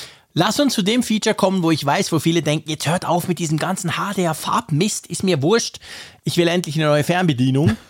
die kriegen das jetzt. Ja, genau, die Fernbedienung die lange erwartet wurde. Und äh, ja, Apple hat ja eine ziemliche Dickfälligkeit bewiesen, was das Fernbedienungsthema angeht. In dem Moment, wo das ja, wo die rauskam. Seit 2015. Genau, diese Fall. Siri Remote war sie ja, ja eigentlich keiner hat über das Apple TV gesprochen, alle haben über diese Fernbedienung gesprochen, so, gefühlt. Genau. Das, wie schrecklich die sei, man wisse nicht, wo oben und unten ist. Einige haben dann so, so ein Tape drum gemacht, damit sie wissen, wo unten ist und solche Geschichten halt. Und jetzt gibt es halt eine neue Fernbedienung. Man kann sie auch separat erwerben. Sie kostet 65 Euro. Sie ist auch rückwärtskompatibel, also auch für das vorherige 4K und HD. Ähm, das, das letzte HD Apple mhm. TV ist sie nutzbar. Ja, und sie hat einige Veränderungen, nicht wahr? Ja, sie hat ähm, ein Click Wheel, ich sag dir mal so, eigentlich ein Clickpad. Also wer noch iPods hatte, Anno Domini, der kannte dieses tolle Clickwheel, wo man da rumfahren konnte und so. Und sowas ähnliches haben sie jetzt auch auf, drauf gebaut. Sie ist aus Aluminium, also sie sieht zumindest auf den Fotos viel hochwertiger aus als das Plastikding, das, das wir jetzt haben. Wobei das unten auch Aluminium hat, aber irgendwie sieht sie für mich so ein bisschen hochwertiger aus. Sie ist wohl auch kantiger. Sie hat einen Siri-Knopf an der Seite Wow. Statt vorne. Statt vorne, genau. Und sie hat jetzt einen, glaube ich, einen Ausschalter, gell? Hat die auch? Ja, das ist eine ganz tolle Sache, weil das ist so ein Mysterium gewesen, warum eigentlich die Fernbedienung keinen Ausschalter hat. Also wenn man jetzt zum Beispiel. Also ein Ausschalter für den Apple TV, so muss man es vielleicht sagen. Ist mir völlig wurscht, ob ich die Fernbedienung abschalte oder nicht, aber den Fernseher. Ja. Also das Apple TV-Ding, genau, ja. ja, du, du, hast ja bei, dem, bei der jetzigen Remote hast du nur so eine Art Zurücktaste. Und mhm. irgendwann schaltet sich der ganze Apparat dann so von selber aus. Das hat so eine. Ja, du kannst ja auch lange Timeout. auf den, ähm, ich glaube, das, das, das viereckige Bildschirmding lange draufdrücken und dann kommt, kommt die Meldung auf dem Screen Ruhemodus. Du wirst lachen, und ich habe hab immer über Siri dann ausgeschaltet. Weil wenn du Siri aufrufst und sagst, schalte, schalte den Fernseher aus, dann macht sie das. Das funktioniert ja. Ja, schön. Macht sie das bei dir. Bei uns macht sie gar nichts beim Apple TV, Himmel, Arsch und Zwirn. Ja, okay, gut. Ich reg, reg mich dann im übernächsten Take gleich wieder auf. Ähm, das haben wir auch aufgeschrieben. Stimmt, ja, okay. Ich habe es immer über diese Knopffunktion gemacht, wobei ja. witzigerweise, das muss man einfach auch noch sagen beim Apple TV, ich nehme an, das ist genau gleich. Ich habe das mal gemessen stromtechnisch. Ich hatte mal so ein Messgerät da. Das war ganz witzig überhaupt zu gucken, was alles so wie Strom frisst. Wenn du den Apple TV ausschaltest, ich weiß nicht mehr die Zahl, es passiert eigentlich gar nichts. Das Einzige, was passiert ist, dass das weiße Licht, das er ja vorne hat, ausgeht. Und dann denkt natürlich jeder, ah, jetzt ist er aus. Aber der, der macht gar, der, der läuft ganz normal weiter. Jedenfalls habe ich das damals so getestet. Und ich nehme mal an, das dürfte diesmal genau gleich sein. Das ist so für die ja. Frau, die denkt, oh, da läuft immer so viel bei dir. Okay, jetzt machst du es aus, hm. das Licht ist aus und gut ist. Aber, aber der läuft natürlich im Hintergrund geht, immer. Es geht aber, glaube ich, nicht nur um das Apple TV. Es geht, nee, auch es um, geht um Fernseher. Es, der angeschlossene Fernseher geht ja. nämlich auch aus. Und Wichtiger das, und das, und das ist nämlich der Punkt. Strom ja, der, der, der braucht richtig Strom, aber es ist ja vor allem das Dilemma, weißt du, du hast den Kindern noch eine Kinderserie gezeigt, dann will man losgehen zum Spaziergang und dann musst du erstmal wieder die TV-Fernbedienung dann suchen, wenn du jetzt nicht Siri gebrauchst, um dann mhm. den Fernseher auszuschalten. Das stimmt, das Apple TV ist mir in dem Fall egal, weil ich davon ja. ausgehe, irgendwann hat es ein Timeout und geht eh aus. Aber ja, der recht. Fernseher ist halt nervig. Und klar, mit Siri ging das, aber wir wissen ja alle, wir haben alle ein angespanntes Verhältnis zu Siri oder viele zumindest. Echt? Nö, ich ja, nicht. Ja, du ja sowieso, du, du kannst ja nicht. gar nicht, von was du sprichst. Ja, die, redet, ja, die redet, ja nicht mit dir. genau, die redet ja nicht mit mir. Die ignoriert mich ja. Wahrscheinlich, wahrscheinlich müssen die es bei Apple noch programmieren, wie Siri damit umgeht, wenn einem jemand ständig ins Wort fällt. Ja, wahrscheinlich stresst sie das und das hat mich dann auf Lebenszeit gesperrt bei Siri. Nee, egal. Äh, auf jeden Fall. Ähm, aber du musst eine Taste drücken, um mit Siri zu quatschen, oder? Ja. Oder ja. schreist du in die Fernbedienung rein? Nee, ich habe das mal über die Apple Watch gemacht. Ach so, ja, das könnte ich aber auch. Weil das, da funktioniert die Vernetzung. Das hat ja nichts mit Siri auf dem Apple TV zu tun. Nee, aber die ist augenscheinlich in der Lage, sich mit dem Apple TV dann dazu zu verabreden. Das würde wahrscheinlich bei mir. Dann sagst du quasi, mach den Fernseher aus. Ja, genau. Ich sage das Triggerwort. Genau dieses Wort. Genau, ja, klar, das sagen wir jetzt und dann, nicht. Und dann sage schalte Fernseher aus. Und dann sagt oh, sie. muss ich mal probieren. Und dann sagt sie Kommando abgesendet. Irgendwie sowas, so was ganz merkwürdig, so spaciges. Kommando so. abgesendet, geil. Dann geht's einmal auf den Mond und zurück über die Rollestation in Cupertino und irgendwann schaltet dein Fernseher aus. Irgendwo bei Tim okay, Cook das, geht ein Infrarot Das werde ich, das werde ich morgen probieren. Ich werde berichten nächste ja. Woche. Das werde ich probieren. Ich habe ja auch eine Apple Watch und da spricht, da spricht Siri durchaus mit mir. Jetzt ist es so, ähm, das können wir kurz vorziehen, dass ähm, der Apple TV ja eben auch eine Siri hat. Du kannst die ja fragen nach, keine Ahnung, nach Sendungen oder nach, ich weiß ja nicht, eben wie gesagt, ich kenne es ja nicht. Ähm, das war bisher so, in der Schweiz und Österreich hat das nicht funktioniert. Und jetzt aber Österreich kriegt das. Die kriegen auch ganz offiziell den HomePod Mini. Ich habe gefühlt 3835 Tweets bekommen seit gestern von begeisterten Österreichern, die mir geschrieben haben, dass der HomePod Mini jetzt offiziell in Österreich bestellt werden kann. Auslieferung, glaube ich, zwar erst im Juni, aber ist ja egal. Und ich habe mich natürlich dann über jeden Tweet gefreut, nein, eigentlich geärgert, weil ich dachte, ja, warum denn nicht in der Schweiz? Aber okay, in der Schweiz im Moment noch keine Pläne, kein Siri beim Apple TV und auch kein HomePod Mini offiziell erhältlich bei uns, nach wie vor nicht. Ich bemängle das, ich werde das weiter bemängeln. Aber ist ja egal. Auf jeden Fall in Österreich ist der Apple TV jetzt quasi im, sozusagen im Vollausbau. Ja, also eine erfreuliche Nachricht für Österreich. Ich kann mir genau. vorstellen, dass du diese 3500 Tweets gekriegt hast, genau aus dem Grunde, dass du dich ärgern sollst. Ja, natürlich, logisch. Ich mache mich auch immer über die drei Österreicher lustig, die den Apfelfunk hören. Ist ja ganz klar. Im Wissen, dass es viel mehr sind. Alles klar. Ich, na, logisch, das ist ja schön. Das ist ja schön, das ist ja hin und her. Aber komm, wir kommen noch zu was, was der Apple TV auch hat, was mich auch gewundert hat, dass es Apple, glaube ich, überhaupt nicht erwähnt hat. Nur auf einer dieser großen, sie machen ja immer am Ende ihrer Präsentation, machen sie ja diese coolen äh, ähm, diese, diese Grafiken, wo dann quasi alles drin ist. Die für eine die Mikrosekunde angezeigt Genau, werden. genau. Die stehen dann zwölf Nanosekunden kurz am Bildschirm. Das reicht nicht mal, um einen Screenshot zu machen. Und da stand auch drin, dass der neue Apple TV, also der Apple TV 4K, der neue, über den wir jetzt hier sprechen, der bekommt Thread Support. Ja. Das ist natürlich cool. Ja, das, das haben ja viele gar nicht mehr erwartet. Ähm, nee. Warum, ja. auch, warum auch immer. Aber dass das letzten Endes dann eben das auch eine Unterstützung hat für dieses Mesh-Netzwerk der, der Smart Home-Geräte. Mir erschien es immer eigentlich logisch, weil das Apple TV war ja eigentlich so der Vorreiter der Smart Home Natürlich, das war das, die, das war die allererste HomeKit-Zentrale, ja, neben eben. dem iPad. Ich glaube, das iPad und der Apple TV Genau, das iPad von Anfang kann an. das auch, richtig. Aber wer lässt schon das iPad die ganze Zeit zu Hause dödeln? Aber der Apple TV ja. ist dafür ja wie gemacht. Ja. Und dann kam der HomePod, der kann das auch. Dein, Apple, de, de, dein iPad läuft immer? Ja, klar. Wie, wie schaltest du das aus, oder? Ja, nee, also. Ach so, du meinst. Ja, aber dann musst du es ja immer wieder laden, oder? Ich, ich hau, glaube ich, ich weiß gar nicht, was mein, mein, Machst du es ordentlich mal schön aus und legst es in ja, den Schrank oder so? Echt? Ich bin richtig schön, ja, ich bin total durchorganisiert.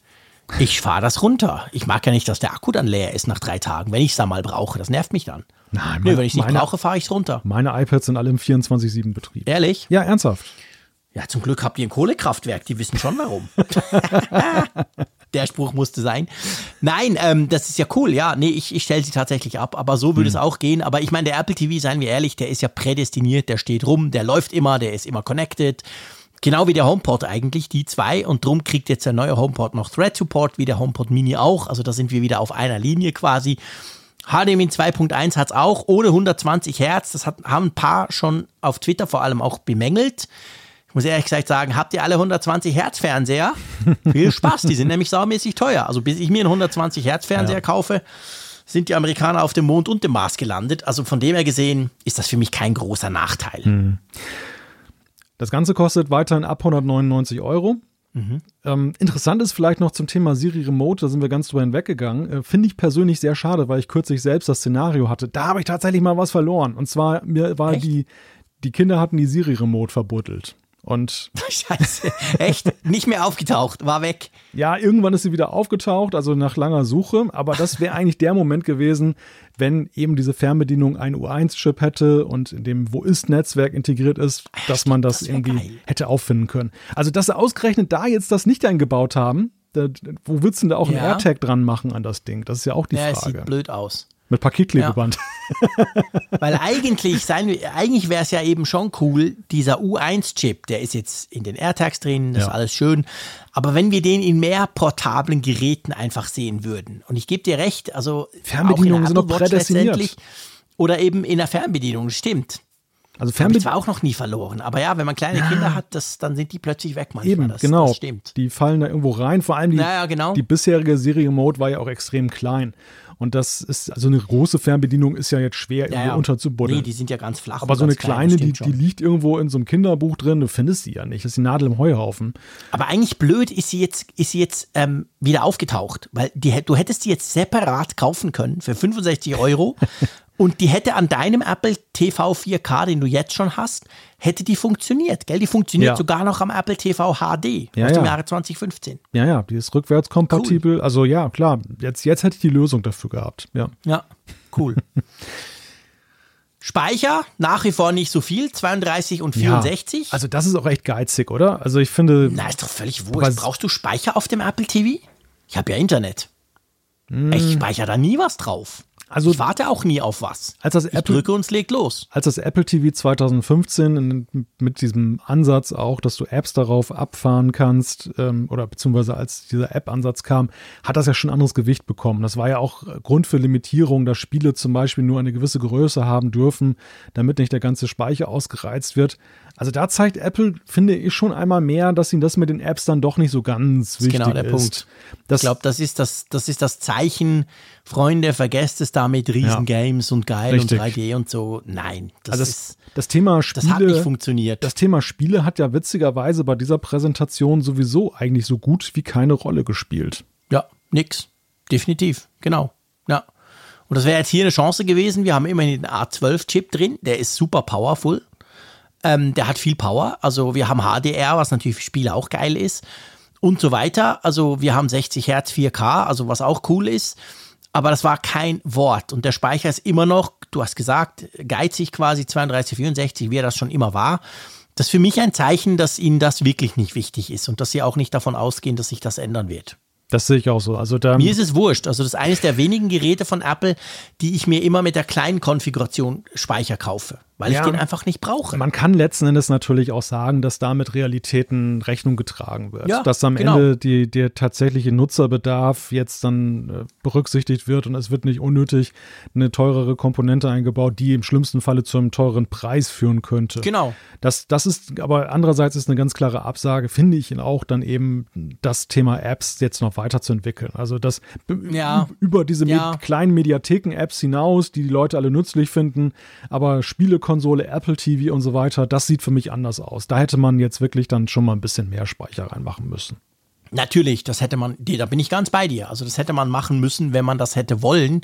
Wollen sie offensichtlich nicht. Also ist eigentlich zumindest vorderhand aus, das kommt dann irgendein crazy Apple TV später mal noch.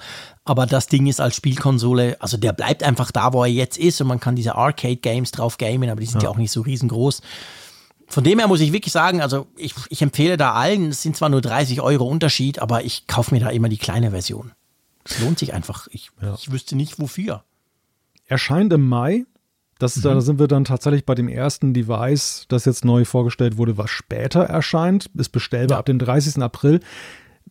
Vielleicht an der Stelle, ich meine, das, das betrifft jetzt mehrere Geräte, aber weil es ja. jetzt das erste Auftauchen ist, da sieht man natürlich schon jetzt, finde ich, es ist ausge oder außergewöhnlich spät, dass Apple ja. die Geräte verfügbar macht. Also Thema Chipkrise. Alles. Richtig, alles, was jetzt noch kommt. Spiegelt genau. sich hier schon, finde ich, ein wenig wieder. Wir haben einerseits ein relativ spätes Event, was erst jetzt ja Mitte, Ende April gekommen ist. Aber dann ist es noch nicht mal so, wie es sonst eigentlich ist, dass sie sagen, meinetwegen ähm, Freitag, Freitag Vorbestellung. Zehn Tage später Genau, kommt's. eine Woche ja. später in den Läden, sondern nein, nee, mitnichten sehr spät alles. Und das ist, Apple macht das eigentlich ganz clever, muss man sagen, weil es fällt einem gar nicht so auf. Sie machen es gestaffelt. Statt dass sie quasi sagen, wow, wir haben drei Monate Verspätung, verschieben sie das Event um sechs Wochen und das Zeug kommt selber dann noch in sechs Wochen erst. Und dann ja. sind wir auch wieder bei den drei Monaten eigentlich.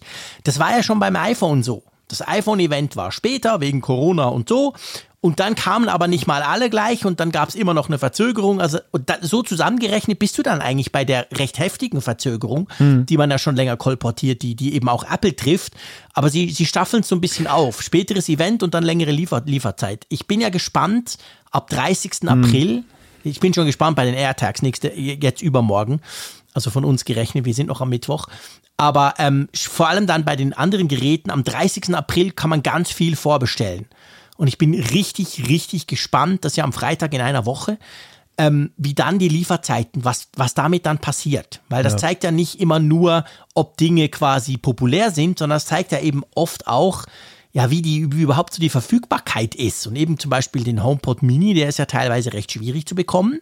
Es gibt ja immer noch so ein paar Devices, hm. die nicht so easy peasy morgen gleich da sind. Ja. Aber ich bin schon sehr gespannt. Ja, sie machen das aber jetzt grund grundsätzlich nochmal zum Event zurückzukommen. Sie machen es vom Ablauf her natürlich schon sehr intelligent, dass sie ähm, am Anfang die Produkte zeigen, bei denen du eine schnelle Verfügbarkeit hast. Das war ja hier auch so. Ja. Da hatten wir ja dann das violette iPhone, das dann genau. vorgezogen genau. wurde, die AirTags, Stimmt. die beide ja nun eine sehr gute Verfügbarkeit, eine schnelle ja. Verfügbarkeit haben. Und so, sag mal, wenn du es erlebst, einfach das Event, dass Dinge, die im Event später kommen, dann auch rein logisch später, später erscheinen. Ja, das, ja, genau. das fühlt sich während des Anguckens nicht komisch an. Das fühlt sich ja. total natürlich an im Sinne von, oh ja, richtig, genau, ist doch klar. Aber es nervt total nach dem Event. Es nervt total. Mir ging es genau so. Ich meine, wir hatten ja, wir haben das Event gehabt, wir haben uns kurz gesammelt, wir haben danach unseren Livestream eine Stunde gemacht, danach haben wir Radiobeiträge gemacht und irgendwie um, um eins in der Nacht gestern dachte ich so, jetzt will ich mal gucken, ich will das Zeug bestellen, das finde ich ja geil. Und dann kam so der große, ja, aber Moment mal, was? Die geilen Macs? Boah, das Ende Mai erst? Also das war schon, das war schon so ein bisschen, weil das hatte ich, ich hatte das zwar gesehen, aber im Stress des Events gar nicht so richtig mitgeschnitten. Hm. Das hat mich dann schon genervt. Das nervt mich immer noch. Du ja. weißt, ich bin ja so geduldig. Ja, klar. Ich meine, am Ende ist es ja auch wirklich außergewöhnlich. Wir, wir erleben ein wässrig machen und dann nicht liefern. Sorry. Wir, wir erleben ein, wir erleben ein Apple-Jahr, das tatsächlich nicht nur jetzt vom Event her spät beginnt, sondern wo ja wirklich schon fast ein halbes Jahr vergeht, bis auch die ersten Geräte, ja. also die wirklich nennenswerten großen ja, genau. Geräte jetzt dann auf den Markt kommen. Das ist schon, das ist schon bemerkenswert. Ja, stimmt. Ja, ist schon krass, genau. Also wenn man Pech hat und irgendwie noch, noch ein bisschen mehr RAM klickt irgendwo, dann bist du im Juni eigentlich dann, bis das wirklich ausgeliefert wird. Ich frage mich ja auch, wie das gerade bei den AirTags mit den Gravuren ist. Also ob das dann das so ein Kriterium ist, wo gravieren. man Abstand nehmen sollte oder Früher nicht. Hieß ja, es aber immer, es dauert dann noch ein paar Tage länger. Nein, das heißt es nicht mal unbedingt, weil wir haben nämlich nicht? bei anderen Geräten schon erlebt, dass die, dass sie so eine Art Pool gebildet haben von Gravurgeräten, die sie dann die dann, wo die Leute, die graviert haben, bekamen das Gerät früher als die, die die Was? Ungravierten haben wollten. Weil augenscheinlich diese Gravurwerkstatt oder diese Gravurmaschine, wo sie, wo immer sie das machen, die, die haben dann schon so einen Gerätepool dann da liegen, damit sie dann so. da gravieren können. Und, und, dann gravieren die und hauen die raus und genau. dann hat es vielleicht mehr, weil weniger Leute eine Unterschiedliche Bestände. Ah, jetzt hast du mich verwirrt, echt. Ja, und deshalb, naja, es, deshalb kann es taktisch schlau sein, aber du willst ja sowieso zwei bestellen. Lass doch einen gravieren und einen ungraviert und dann guck mal, welcher zuerst kommt. das das wäre eine gute Idee. Aber ich, brauch, ich will ja am Schluss dann bei. Ja, okay, mal, mal schauen. Vielleicht ist es gar keine schlechte Idee, genau. Ich lasse einen gravieren und einen nicht. Anyway, lass uns zum, ähm, zur wirklichen Überraschung kommen ich habe ja vorhin gesagt, so die, die, der Apple TV war tatsächlich für mich auch eine Überraschung, aber sie war eher die Überraschung Nummer zwei. Die Überraschung Nummer eins war für mich dann ganz klar die neuen iMacs. Ich meine, klar, man hat so ein bisschen drüber spekuliert gehabt. Im Februar war die Verfügbarkeit der 21,5 Zöller plötzlich mal schlechter. Da hieß es, ja, die sind am Auslaufen und so. Aber ich weiß nicht, also mir ging es so, ich hätte jetzt nicht erwartet, dass Apple diese geilen 24 Zoll iMacs komplett neu raushaut.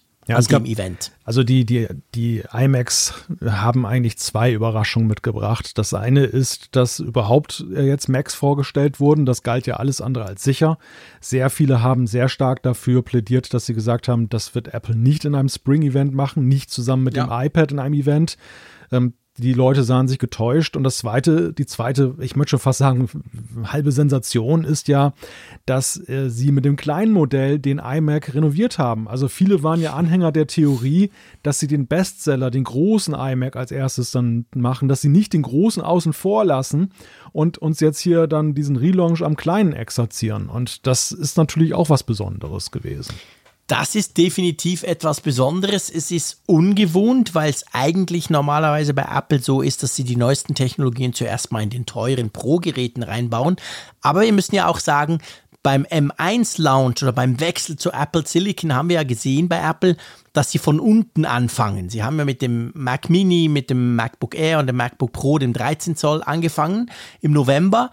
Und jetzt kommt quasi wenn man so eine Reihenfolge sagen will, das nächstgrößere Gerät, das ist jetzt eben dieser 24 Zoll iMac für Prosumer sozusagen eigentlich, nicht so das komplette Pro-Gerät, aber definitiv viel Holz, dass nicht nur Consumer das brauchen können. Wir kommen gleich zu all den Details. Also von dem her gesehen, in den Apple Silicon Fahrplan passt eigentlich gar nicht schlecht rein, oder? Ja, es passt da optimal rein, weil wie du, wie du schon sagst, man hat klein angefangen.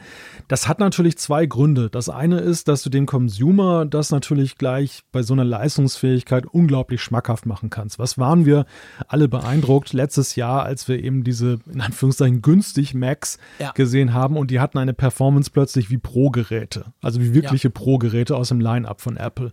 Und das setzt sich hier dann letztendlich fort. Der zweite pragmatische Grund ist wahrscheinlich, dass aber auch in der Entwicklung womöglich das Einstiegsmodell des Chips eben dann schneller bereitsteht und entwickelt ist, als dann eben nachher diese High-End-Geschichte vom Mac Pro. Da muss ja wirklich ein Giga-Monster-Chip dann drin sein, wenn du jetzt damit den M1 in, in Schatten stellen möchtest. Ja, das stimmt. Das ist, das ist definitiv so.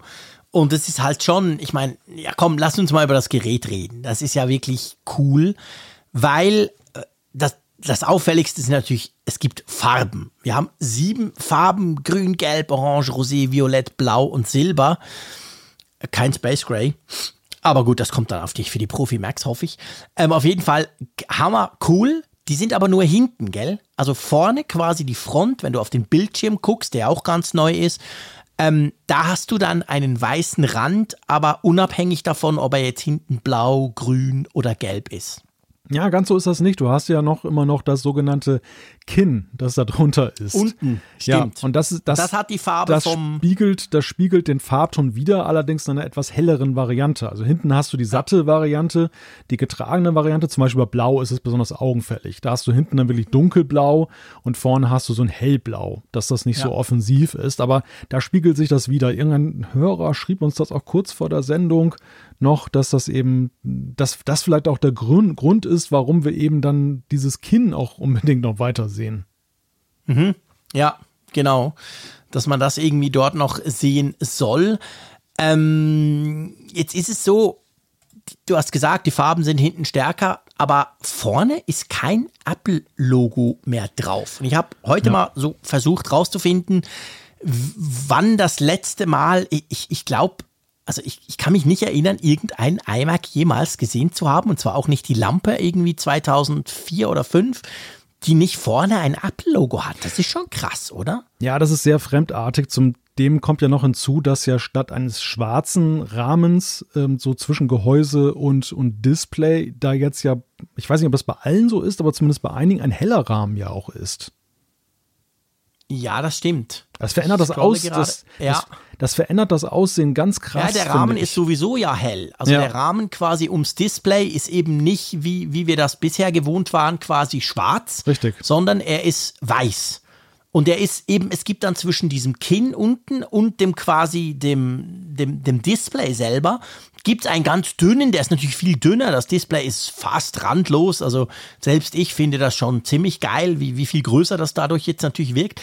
Aber es gibt eben auch unten dann diesen Rand. Das heißt, du hast eigentlich unten diese hellere Farbe als hinten. Danach hast du einen weißen Rand, danach kommt das Display Ja. und oben hast du auch wieder einen weißen Rand.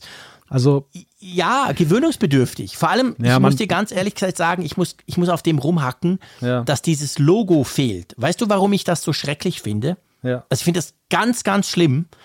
Und zwar, ich finde das drum schlimm, weil das sieht aus wie all die iMacs in der Werbung. Nicht in der Apple-Werbung. Aber in allem anderen sonst wird doch immer dieses Logo rausgefotoshoppt. Weil das soll ja nicht aussehen wie Apple-Werbung. Wenn sie irgendein Programm oder irgendetwas oder auch in den Medien oft, wenn du irgendwo einen Mac siehst, dann ist dieses blöde Apple-Logo raus, weil man will ja da nicht für Apple Werbung machen. Und ich finde, das sieht immer doof aus. Und jetzt kommt Apple mit so einer Kiste um die Ecke, die sieht von vorne genau so aus, wie wenn du das Apple-Logo Photoshop-mäßig entfernt hättest. Ja, ja, stimmt, das sieht fremdartig aus. Es, sieht- Mhm. sieht wirklich so aus wie diese bereinigten Versionen, die du. Ja, genau. Es gibt ja auch so Templates, wenn du zum Beispiel Ja, ja, genau, Screenshots diese machen willst, die sind, die sind ja auch dann, du weißt ganz klar, das ist das, und so. du weißt ganz klar, das ist das Apple-Design, aber Genau. letzten Endes ist es halt dann so generalisiert, dass du eben dann auch ohne Schleichwerbung zu machen das nutzen kannst. Es ist in der Mhm. Tat verwunderlich, warum Apple das macht. Es ist auch, also wir haben ja so einige Revolutionen des Apfels gesehen. Die, die eine, an die ich mich erinnere, war, dass man beim, beim Außendeckel des MacBooks das umgedreht hat. Du erinnerst dich noch? Also statt, Mhm. Stimmt. dass das äh, nicht den Nutzer zugewandt, wenn du es zuklappst, sondern nach außen gewandt. Das war ja damals, hatte für viele Diskussionen gesorgt. Mhm. Dann natürlich ganz klar der Wechsel, als dieses beleuchtete dann Das geopfert wurde. Riesensache, Oh, das genau. MacBook Pro mit Touchbar 2016 im Herbst. haben ja einige gleich die ja. Bohrmaschine gezückt und wieder ein Loch reingebohrt, damit Genau. es wieder beleuchtet Genau. werden kann. Und jetzt halt den, den Verzicht des Apfels. Ich würde aber ganz gerne auch noch mal zu diesem Rahmen kommen mit dem Hellen, denn ich glaube, das spielt auch in dem Nutzererlebnis eine ganz gewaltige Rolle. Ich habe immer wieder festgestellt, wenn ich ein iPad im Test hatte, das hell war, dass das das erste, was mir merkwürdig mal vorkam, wenn ich gewechselt bin von schwarz auf weiß, war, also beim Rahmen, dass, es, dass das Bildschirmerlebnis sich drastisch dadurch ändert, ob Ja. der Rahmen drumherum schwarz oder weiß Ja. ist. Ja, und zwar ganz einfach darum, weil wenn du, wenn, wenn das Ding dunkel ist, also wenn du, natürlich, wenn er ausgeschaltet ist sowieso, aber auch wenn du irgendwas ganz Dunkles anzeigst, dann ist ein dunkler Rahmen, der, der, der fließt ja so rüber. Das fällt dir ja gar nicht auf. Du denkst so im ersten Moment, wo hört der Bildschirm auf? Ah, da hört er auf. Und beim Weiß ist es natürlich ganz krass, weil es ja, es ist halt eine, eine, eine krasse, eine krasse Änderung, beziehungsweise eben ein, ein krasser Kontrast zwischen dem Bildschirm und dann diesem Rahmen. Plus, was ja noch dazu kommt, unter Umständen, das muss man dann gucken, aber wenn du die, die Bilder auf apple.com anschaust, dann ist es ja so, du hast das Display, wenn du dort was Farbiges, zum Beispiel was Weißes drauf hast, dann hast du unter Umständen noch einen ganz, ganz, ganz wahnsinnig schmalen, ein Pixel großen schwarzen Rand ums Display und danach hast du den richtigen Rand und der ist weiß. Also, das hast du bei weißen Displays, äh, also bei weißen Rändern um Displays, weil das Display beleuchtet nicht bis zum allerletzten Pixel auf der Seite, sondern es hört quasi ein Pixel vorher auf. Und der, der, weißt du, was ich meine? Ja, ich meine, ich das weiß, ist jetzt wirklich Düpflischieß, sagen wir Ja. Schweizer, also Nitpicking. Aber das ist schon so, ja, Ja, komm, wir reden über, wir reden über Apple-Geräte. Nitpicking ist ja nun ganz wichtig, ist bei Apple ganz wichtig, denn gerade Genau. solche Details sind es ja eben auch die, die das Nutzererlebnis ja häufig bei Apple-Geräten anders darstellen als bei jetzt Geräten von anderen Herstellern. ja, absolut. Also je mehr ich mich da, je mehr ich mir darüber Gedanken mache, desto mehr stelle ich eigentlich fest, dass mich die, dass ich so beim Design irgendwie so zwei Meinungen habe. Die Rückseite, die ist für mich völlig sankrosankt super. Ich finde das klasse mit den Geil. verschiedenen Farben.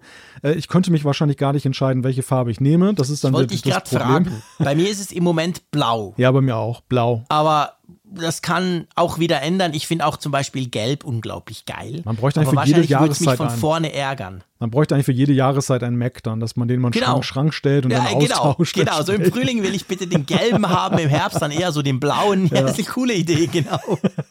Der Trend geht zum zweiten iMac. Aber, Genau. aber auf der Vorderseite muss ich dir sagen, ich bin da alles andere davon überzeugt, ob mir Ja. das zum jetzigen Zeitpunkt gefällt. Geht mir genau gleich. Also ich finde, ich, ich, ich gehe ein bisschen weiter als du. Ich finde ihn vorne, natürlich, Disclaimer. Seit Jahren schreie ich rum, ich will einen beinahe randlosen iMac. Und jetzt kriege ich einen beinahe randlosen iMac. Ich bin happy. Das Display ist riesig, der Rand ist winzig. Fair enough, toll. Aber er gefällt mir von vorne nicht, muss ich ganz klar sagen. Von hinten großartig. Wo er noch fast noch geiler ist, ist sogar von der Seite. Ja, Also ja. von der Seite sieht er eigentlich aus wie ein iPad Pro. Großartig. Also wirklich so dünn, das ist, das liebe ich. Das sieht richtig geil aus mit diesem, mit diesem, auch mit diesem Ständer quasi, wo er dann dran angemacht mhm. ist, wo man ihn ja klappen kann. Wow, super. Ja. Aber vorne, ja. Ja, er vereint ja Elemente so im Ansehen von der Seite. Einerseits aus dem Pro Display XDR, finde ich, genau. ein Stück weit. Und genau. natürlich, wie du sagst, iPad. des, des iPads. Den neuen. Es kam ja die Frage auf, warum hat man eigentlich die Technik nicht stärker in den Rahmen eingebaut, also in die, in die, in die Aufhängung? In den Fuß, ja. ja. Wäre auch noch nicht. die haben gewesen. ja, das fand ich, das fand ich übrigens auch dieses kleine Motherboard, sie haben ja das gezeigt, sie haben den iMac 21,5 quasi den Querschnitt genommen, haben das Motherboard gezeigt und die Lüfter und danach haben sie geschwenkt in, im Film gestern rüber zu, zu, zum neuen Motherboard, das ja einen Bruchteil des Platzes braucht, auch nur noch zwei so mini kleine Lüfterchen und nicht mehr so ein riesiges Gebläse wie vorher. Also man hat gesehen, wie, wie stark die, die technischen Komponenten geschrumpft werden konnten durch Apple Silicon, durch den M1-Chip. Aber ich habe mich das auch gefragt, hey, warum nicht einfach alles Screen und dann baut ihr das ganze Zeug in den, in den, in den Fuß ein, weil der Fuß ja. muss ja schon auch sowieso ein gewisses Gewicht und eine gewisse Größe haben, damit er das große Display auch tragen kann. Das wäre wahrscheinlich eleganter gewesen, da hätten wir uns dieses Kinn nämlich sparen können. Ja, aber ich glaube, kleiner machen. Ich glaube, es gibt zwei Gründe, die dagegen sprechen. Der eine Grund ist, das Kinn haben sie auch erhalten, weil es einfach Teil dieses äh, ja, dieses durchaus ikonischen Designs ist. Also dieses Designs, was wir sofort ja, dann mit, mit dem iMac okay. assoziieren. Der zweite Punkt ist, glaube ich, äh, man kann den Sound. neuen iMac auch über dieses VESA-Mount dann dran schrauben mhm. an die, an die, ja, an die Wand Stimmt. sozusagen. Du kannst natürlich den Ding Das abnehmen. geht dann natürlich ja. nicht, wenn du dann in die nee. Aufhängung das dann einbaust. Und auch die Lautsprecher, das darf man natürlich auch nicht unterschätzen. Ja. Lautsprecher ist ja quasi Größe zählt. Und da mhm. ist natürlich so ein gewisses, du brauchst ein gewisses Grundvolumen in einem Lautsprecher, damit der einigermaßen tönt. Sie waren ja furchtbar stolz. Was sind sechs, Mik sechs Speaker, drei Mikrofone und so weiter. Also das ist natürlich schon auch was, was einen gewissen Platz einfach per se beansprucht. Das muss man, das muss man anerkennen, klar. Was ich sehr charmant finde, ist ähm, die Neuigkeit, dass der Klinkenstecker jetzt an der Seite untergebracht ist. Ja. Das ist für mich, das ist für mich stets ein, das ist für mich stets ein Mysterium geblieben, warum beim iMac eigentlich der Kopfhöreranschluss an der Rückseite ist. Es ist ja, immer ein unglaubliches Gefummel ja. gewesen und im ja. schlimmsten Falle verkratzt du noch die Rückseite, was deinen Wiederverkaufswert dann reduziert.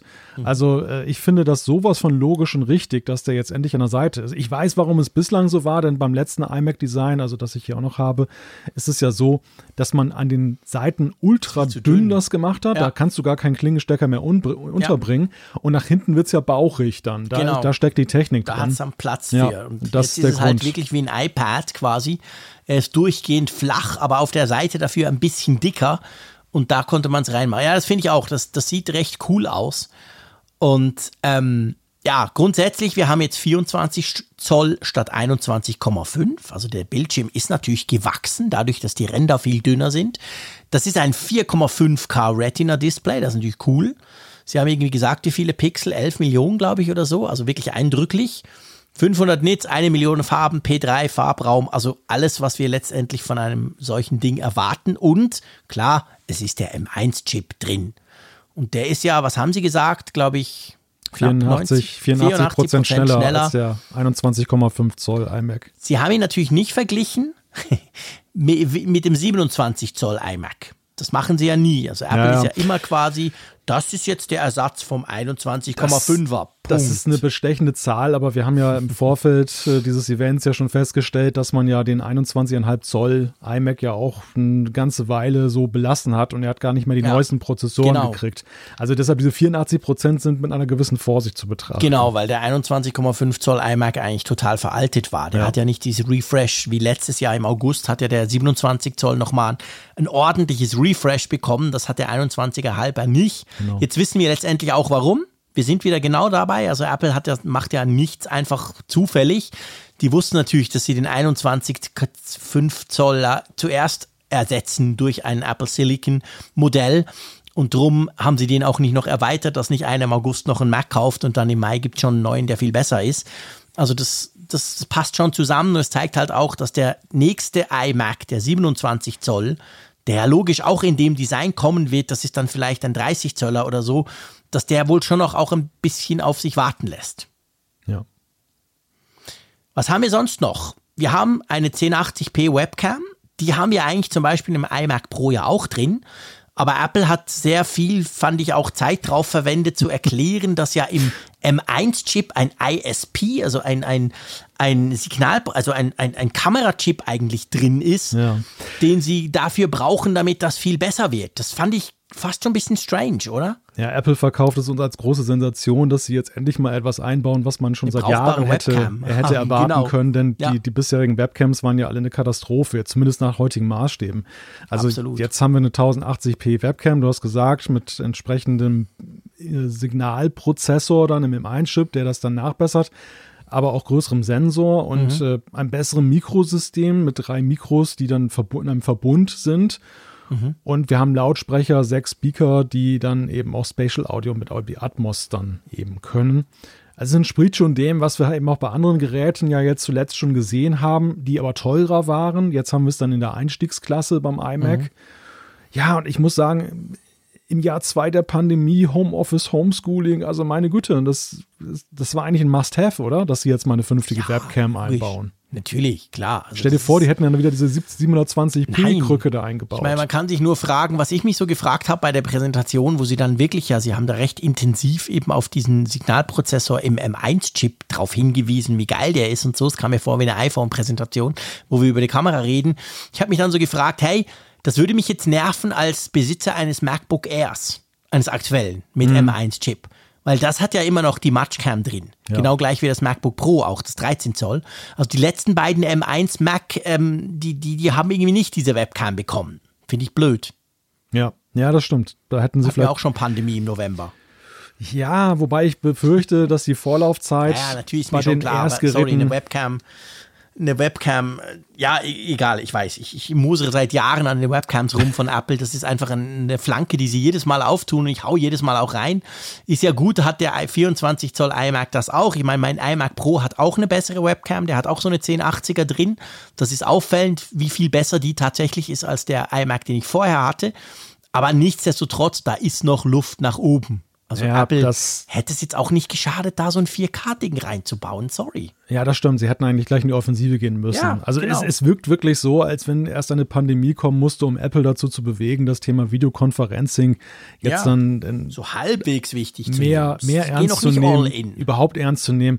Und das, das zeigt natürlich auch ein wenig, also diese Glücklosigkeit zum Beispiel mit FaceTime, rührt ja auch ein Stück weit daher, weil Apple auch jetzt hardwaretechnisch nie so wirklich den Eindruck erweckt hat oder weitgehend nicht den Eindruck erweckt hat, dass sie es wirklich ernst nehmen, dass sie wirklich ja. das Bestmögliche da erreichen wollen nach Apple-Kategorien.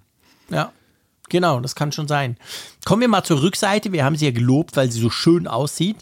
Jetzt ist es so, man hat grundsätzlich in den beiden teureren Modellen hat man vier also man hat eigentlich vier, nee, ist anders. Man hat vier USB-C-Ports und zwei davon sind Thunderbolts.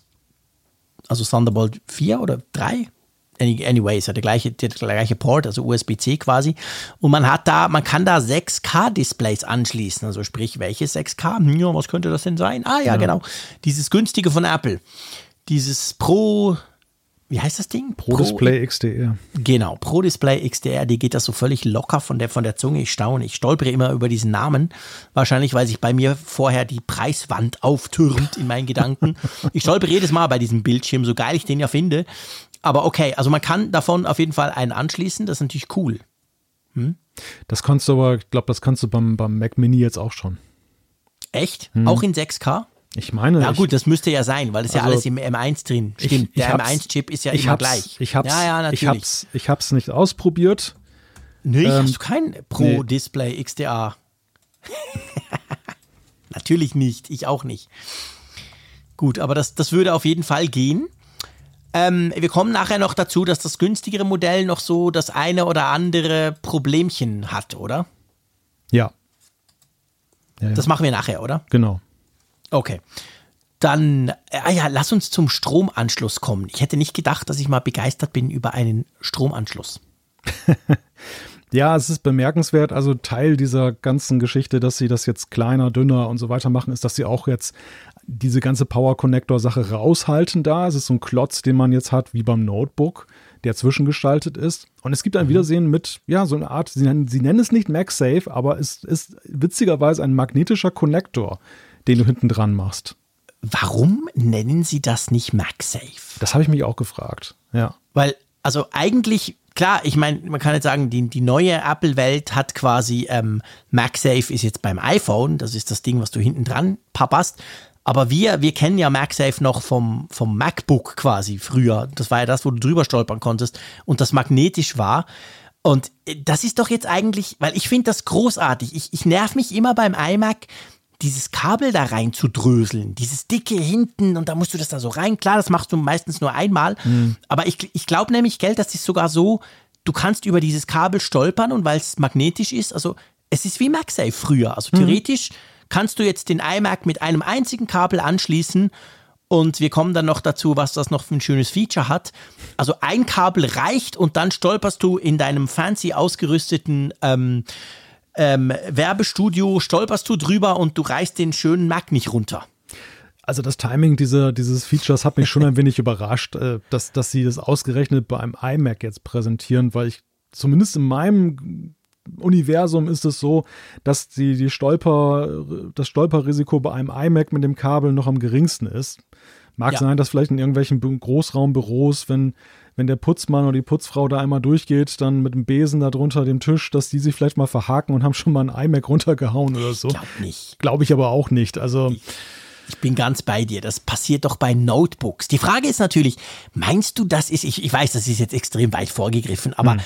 Könnte denn das nicht ein bisschen ein ganz kleiner Wink sein, dass wir dann mit dem MacBook Pro 16 Zoll mit M3-Chip oder was auch immer, wir erwarten ja dieses Profiteil irgendwann auch noch, dass das dann wieder so einen MagSafe-ähnlichen Ich kann, darf drüber stolpern Anschluss hat? Das muss doch jetzt, oder? Also das, Schon, gell? das, das wäre doch sogar der, der iMac 1 hat. Das wäre doch der Witz des Jahres, wenn sie jetzt beim iMac so einen magnetischen Connector rausbringen und bei den, bei den nächsten MacBooks äh, die ja wahrscheinlich dann MacBook Pros sind, da hast du dann wieder so einen festen äh, Draht. Das, das fände ich skurril. Das kann nicht sein. Ja. ja.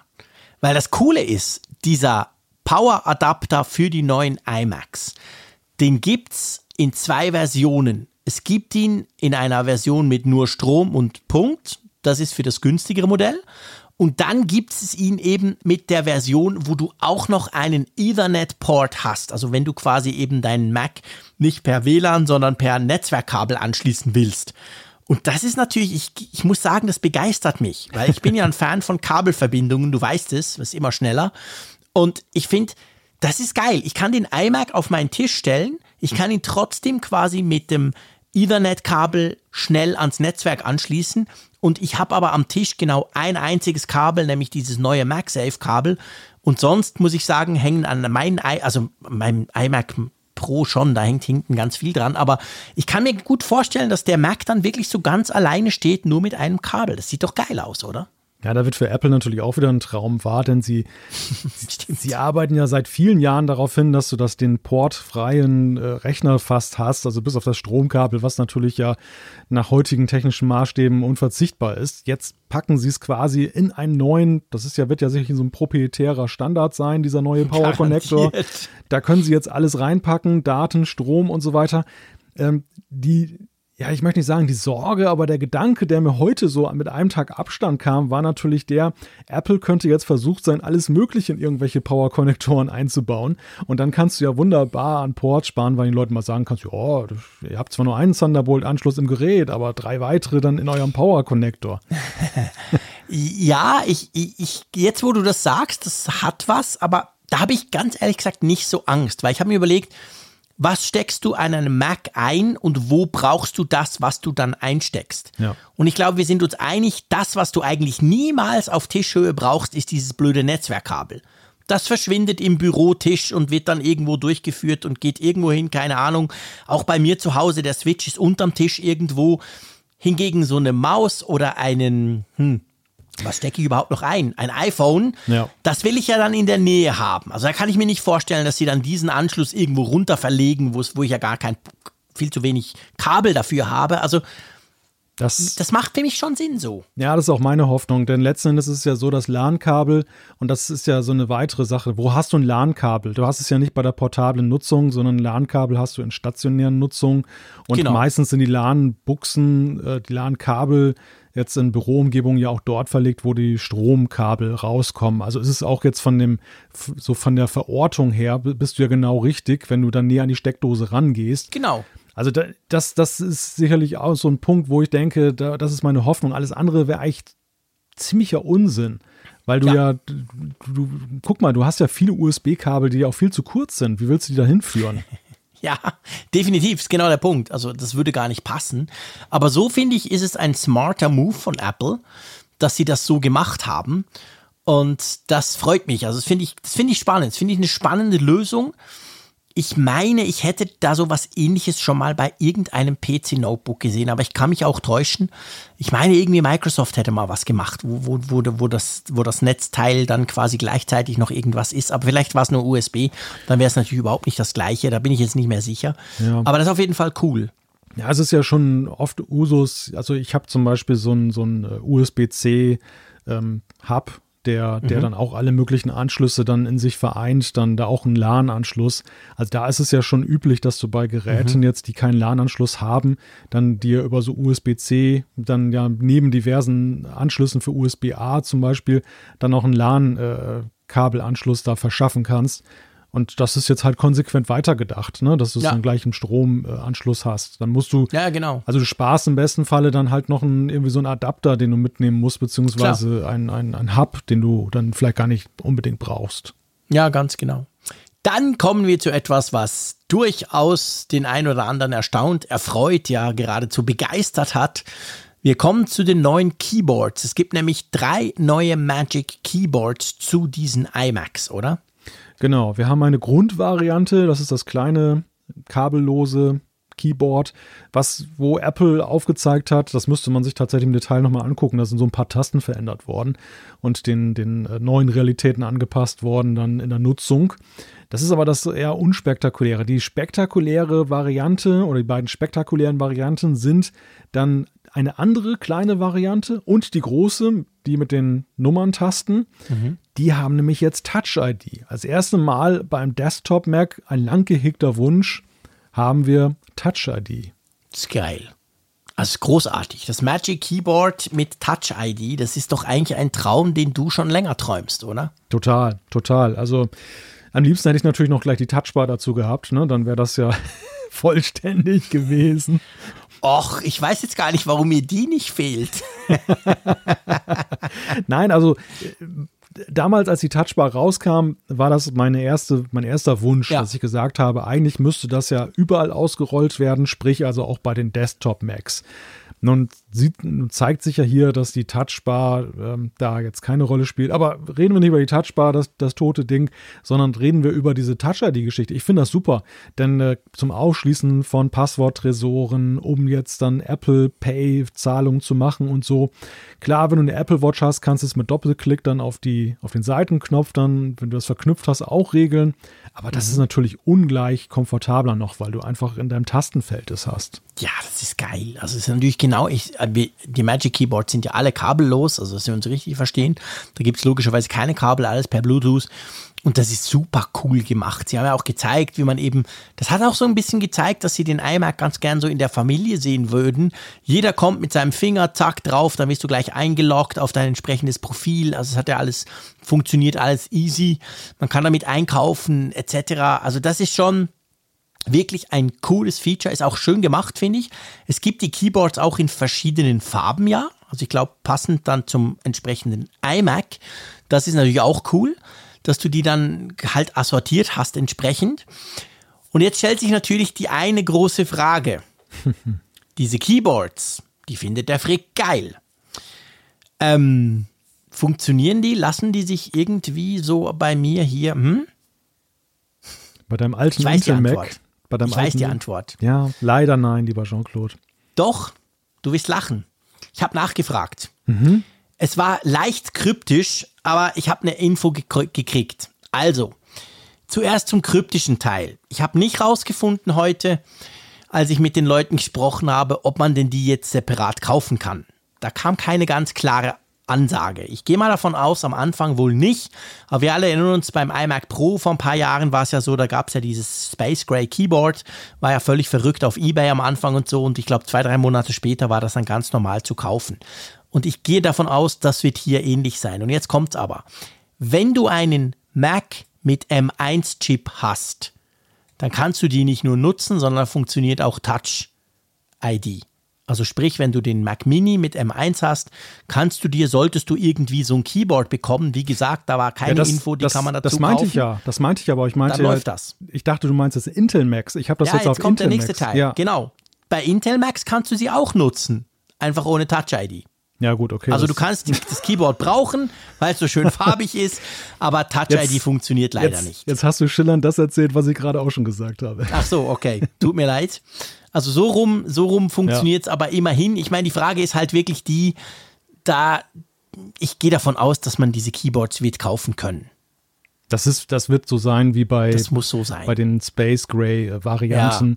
Die gab es ja auch erst nur jetzt dann exklusiv, dann sozusagen im Bundle mit dem Neugerät. Genau. Und später konntest du sie dann auch ja frei kaufen. Genau. Ja. Das wird hier wahrscheinlich auch so sein. Und immerhin die, die sich einen M1 Mac gekauft haben könnten. Also eigentlich geht es ja nur den Mac Mini an. Weil Ja. die anderen haben ja, Mac Air, MacBook Air und MacBook Pro haben ja schon Touch ID drin. Ja. Also geht es eigentlich die Nutzer des Mac Minis. Ich weiß nicht, wie viele das sind, aber immerhin. Aber ist natürlich schon schade, klar. Ich meine, mein iMac Pro hätte ja zumindest den T2-Chip drin. Der hat ja schon so einen Sec- Secure Enclave drin, aber es geht halt nur mit dem M1. Was auch gefragt wurde von einigen war, ob man denn das auch koppeln kann, das neue Magic Keyboard mit Touch ID Funktion mit dem iPad Pro mit M1 Chip. Und da ist es, da ist es so, ganz aktuelle Information lese ich hier gerade, dass das laut Apple nicht kompatibel sein wird. Warum sollte man das tun? Ich habe ja Face ID beim iP iPad Pro. Ist ja viel schneller. Ich muss ja, nicht den Finger noch drauflegen. Ich gucke einfach ins Display. Wer weiß, in welchem Abstand die Leute dazu sitzen. dann. Ja, okay, klar. Also- Wenn du natürlich das Große hast und ein bisschen weiter weg, dann Ja. das, das mag sein, dann funktioniert da Face ID nicht. Aber die Keyboards sind schon cool, muss ich sagen. Also die, die Kombination, die du dadurch jetzt quasi kriegst, das ist schon, das ist schon nicht schlecht. Ja, zumal ja im Touch ID auch in den letzten Jahren immer wichtiger geworden ist. Also für Ja. mich war es tatsächlich ein Rätsel, warum man nicht irgendwie mehr mit Biometrik, warum man nur mit diesem Workaround über die Watch Ja. gearbeitet hat, wo doch eigentlich im Betriebssystem und jetzt auch mit Blick auf Apple Pay ähm, das immer wichtiger geworden ist. Und ähm, die Frage, die ja noch gestellt wurde von vielen in dem Zusammenhang ist, warum denn eigentlich noch Touch ID? Warum denn nicht das auch ja gerade von dir immer viel gepriesene Face ID? Aha. Also ich glaube, dadurch, dass wir es jetzt hier nicht sehen, also ich bin überzeugt, Apple hat das ausprobiert, da in ihrem schönen Apple Park, irgendwo tief unten. Aber es könnte natürlich tatsächlich sein, das, was du vorhin gerade beim iPad Pro gesagt hast, dass der Abstand, man, man sitzt ja normalerweise nicht so nah am, am iMac, wie du sonst mit dem iPhone, wenn du es in die Finger nimmst oder auch das iPad, dass das vielleicht halt einfach nicht geht, dass das irgendwie, dass sie diese Technik noch nicht so im Griff haben, dass du auch irgendwie einen Meter, eineinhalb davor sitzen kannst und dass das dann zuverlässig funktioniert. Ja. Na klar, ich meine, das wäre der Burner gewesen, wenn diese neuen Macs noch Face ID mitgebracht hätten quasi. Schau mir in die Augen, zack, ich bin drin, das wäre super. Ich weiß es nicht. Ja, ich, ich glaube, das ist sicherlich zum einen, was du sagst, der Abstand. Zum anderen ist es auch das Thema, ich, ich höre und beobachte das bei einigen Nutzern immer wieder, dass sie, ähm, wenn Face ID jetzt nicht so 100% funktioniert, dass sie durch Anwinkeln des Geräts in einem bestimmten Ja. Winkel, also viele berichten mir zum Beispiel, die, die Probleme damit haben, wenn, ich, wenn sie das Face ID-Gerät von so ein wenig von oben auf sie herabhalten, dann funktioniert es 100% zuverlässig. Von vorne anscheinend nicht immer bei allen bei einigen wenigen. Und dann, da hast du natürlich eine ganz andere Möglichkeit bei einem iPad oder bei einem, erst recht beim iPhone, das dann anders zu halten. Während so ein iMac, den nimmst du ja nicht mal eben hoch und hältst ihn so über den Stell dir Kopf. vor, am Morgen im Büro, ah, Moment, es geht dir nicht. Ah, ich muss ja mal ein bisschen. Nein, natürlich nicht, genau. Ja, also ich, ich, also ganz ehrlich, ich kann mit Touch ID extrem gut leben im Keyboard. Also wenn ich mir das so vorstelle, finde ich, das ist eigentlich eine absolut runde Sache. Also da kann Ja. ich, ja, also klar, Face ID wäre wahrscheinlich auch cool, aber ich finde jetzt cool haben sie überhaupt dieses Touch ID gebracht. Es wäre schade gewesen, wenn das jetzt wieder weitergegangen wäre, wie bis anhin, dass man halt auf Mac keine Möglichkeit hat. Klar, man kann mit der Uhr, das hilft, das ist manchmal ganz praktisch und so. Ich gebe tatsächlich mein Administrator-Passwort weniger oft ein, weil ich einfach auf der Uhr schnell doppelklicken kann, aber es haben ja nicht alle eine Uhr. Also ich bin sehr froh, haben sie das gemacht und ich glaube auch, das wird in Zukunft wahrscheinlich der Standard sein beim Mac. Ja, ich glaube, es ist auch ein Also Unter beim stationären Mac. Ich glaube, es ist auch ein Unterschied jetzt, ob du beim Touchgerät das aufschließt oder an einem Desktop-Computer, weil beim Desktop-Computer ja. ist es ja nach wie vor so, dass die Tastatur ein viel zentraleres Element der Steuerung ist als beim Touchrechner, bei, beim Touchcomputer, ja. weil beim Touchcomputer war es ja schon immer so ein Kunstgriff, dann zum Home-Button zu gehen. Also speziell jetzt im Swipe-Zeitalter ist es ja echt äh, ja, ein Griff, den du absichtlich machen musst, der ja. eigentlich so gar nicht nötig ist. Und das, das spielt sicherlich auch eine Rolle, dass das dann ja. eben kein genau. Problem ist jetzt. Genau. So, dann müssen wir drüber sprechen. Es gibt natürlich eine Magic Maus, die hat sich, glaube ich, nicht verändert, außer dass sie jetzt eben in allen Farben du die noch haben kannst, also beziehungsweise dazu kriegst. Das ist cool. Wir müssen noch über das günstigere Modell reden, weil es gibt ja zwei verschiedene iMacs, beziehungsweise eigentlich drei, aber es sind alles 24 Zoll iMacs. Und es gibt aber ein günstigeres für, glaube ich, 1450 Schweizer Franken. Ich glaube, Euro ist gleich. Und dann gibt es eins für 1680, also 240 Franken mehr. Und da stellt sich jetzt heute raus, wenn du zum Beispiel auf der Apple-Webseite schauen gehst, da kannst du ja Geräte vergleichen dass das kleinere Modell schon auch so ein bisschen abgespeckt ist. Das hast du jetzt fast mit einem norddeutschen Understatement gesagt. Also ich war tatsächlich bei der Präsentation noch davon ausgegangen, dass der wesentliche Unterschied eigentlich nur ein GPU-Kern ist, so wie wir das ja auch bei den ersten Macs gesehen haben. Genau, beim MacBook Air, glaube ich, ist ja auch so. Aber es hängt ja eine ganze Menge mehr dran. Also es gibt eine ganze ja. Menge mehr Unterschiede jetzt dann. Das fängt damit an, dass du, dass du weniger Farben zur Auswahl hast. Okay, das kannst du, wenn deine Wunschfarbe dabei ist, noch ja, verschmerzen. Du hast Gelb, Orange und Violett nämlich nicht. Ja, hm. also wenn das deine, ja, wenn das deine Wunschfarben ja. sind, dann natürlich dann bedauerlich. Und wäre schon ein weiterer Kompromiss neben dem GPU-Kern dann kein Gigabit-LAN. Genau, es ist so, du kriegst ein Netzteil ohne diesen eingebauten Gigabit-Port. Jetzt ist es aber so, du kannst das andere Netzteil dazu kaufen. Also das Netzteil wird als Zusatz zu kaufen geben. Du kannst das beim Konfigurieren wohl offensichtlich dann auswählen, welches das du willst. Klar, das mit Gigabit LAN kostet dann ein bisschen mehr. Und du kannst theoretisch natürlich irgend so ein USB-C auf, wie du, du hast ja vorhin da schon gesprochen, diese ganzen Adapter. Mhm. Aber das sieht halt dann wirklich blöd aus. Ja, also out of the box hast du keinen LAN-Anschluss im Netzteil. Dann hast du weniger Ports. Ja, zwei, warte mal, wie ist es? Statt, zwei statt vier, glaube ich, oder? Genau, zwei statt vier. Äh, und zwar, ich gehe mal, ich fahre mal schnell, äh, wo ist es denn? Ich habe das nämlich hier offen, das ist riesig lang. Rhabarber, Rhabarber, wo ist es denn? Hier, Ports, drahtlos. Ne, Anschlüsse, genau. Du hast zwei Thunderbolt bzw. USB 4 an, C, also USB 4 Anschlüsse beim kleinen. Und beim großen hast du das auch, aber du hast dann halt noch zwei USB 3 Anschlüsse zusätzlich beim großen. Und die hast du beim kleinen nicht. Also bist dann wirklich auf diese zwei Thunderbolt-Anschlüsse ähm, begrenzt. Wobei man schon sagen muss, die können sehr viel. Mhm. Die kann man ja extrem unterschiedlich, extrem, je nachdem, was du dranhängst, kann man die ja schon sehr gut nutzen. Aber klar, du hast halt keine klassischen USB-Anschlüsse. Beim anderen Modell, bei den größeren, hast du die noch.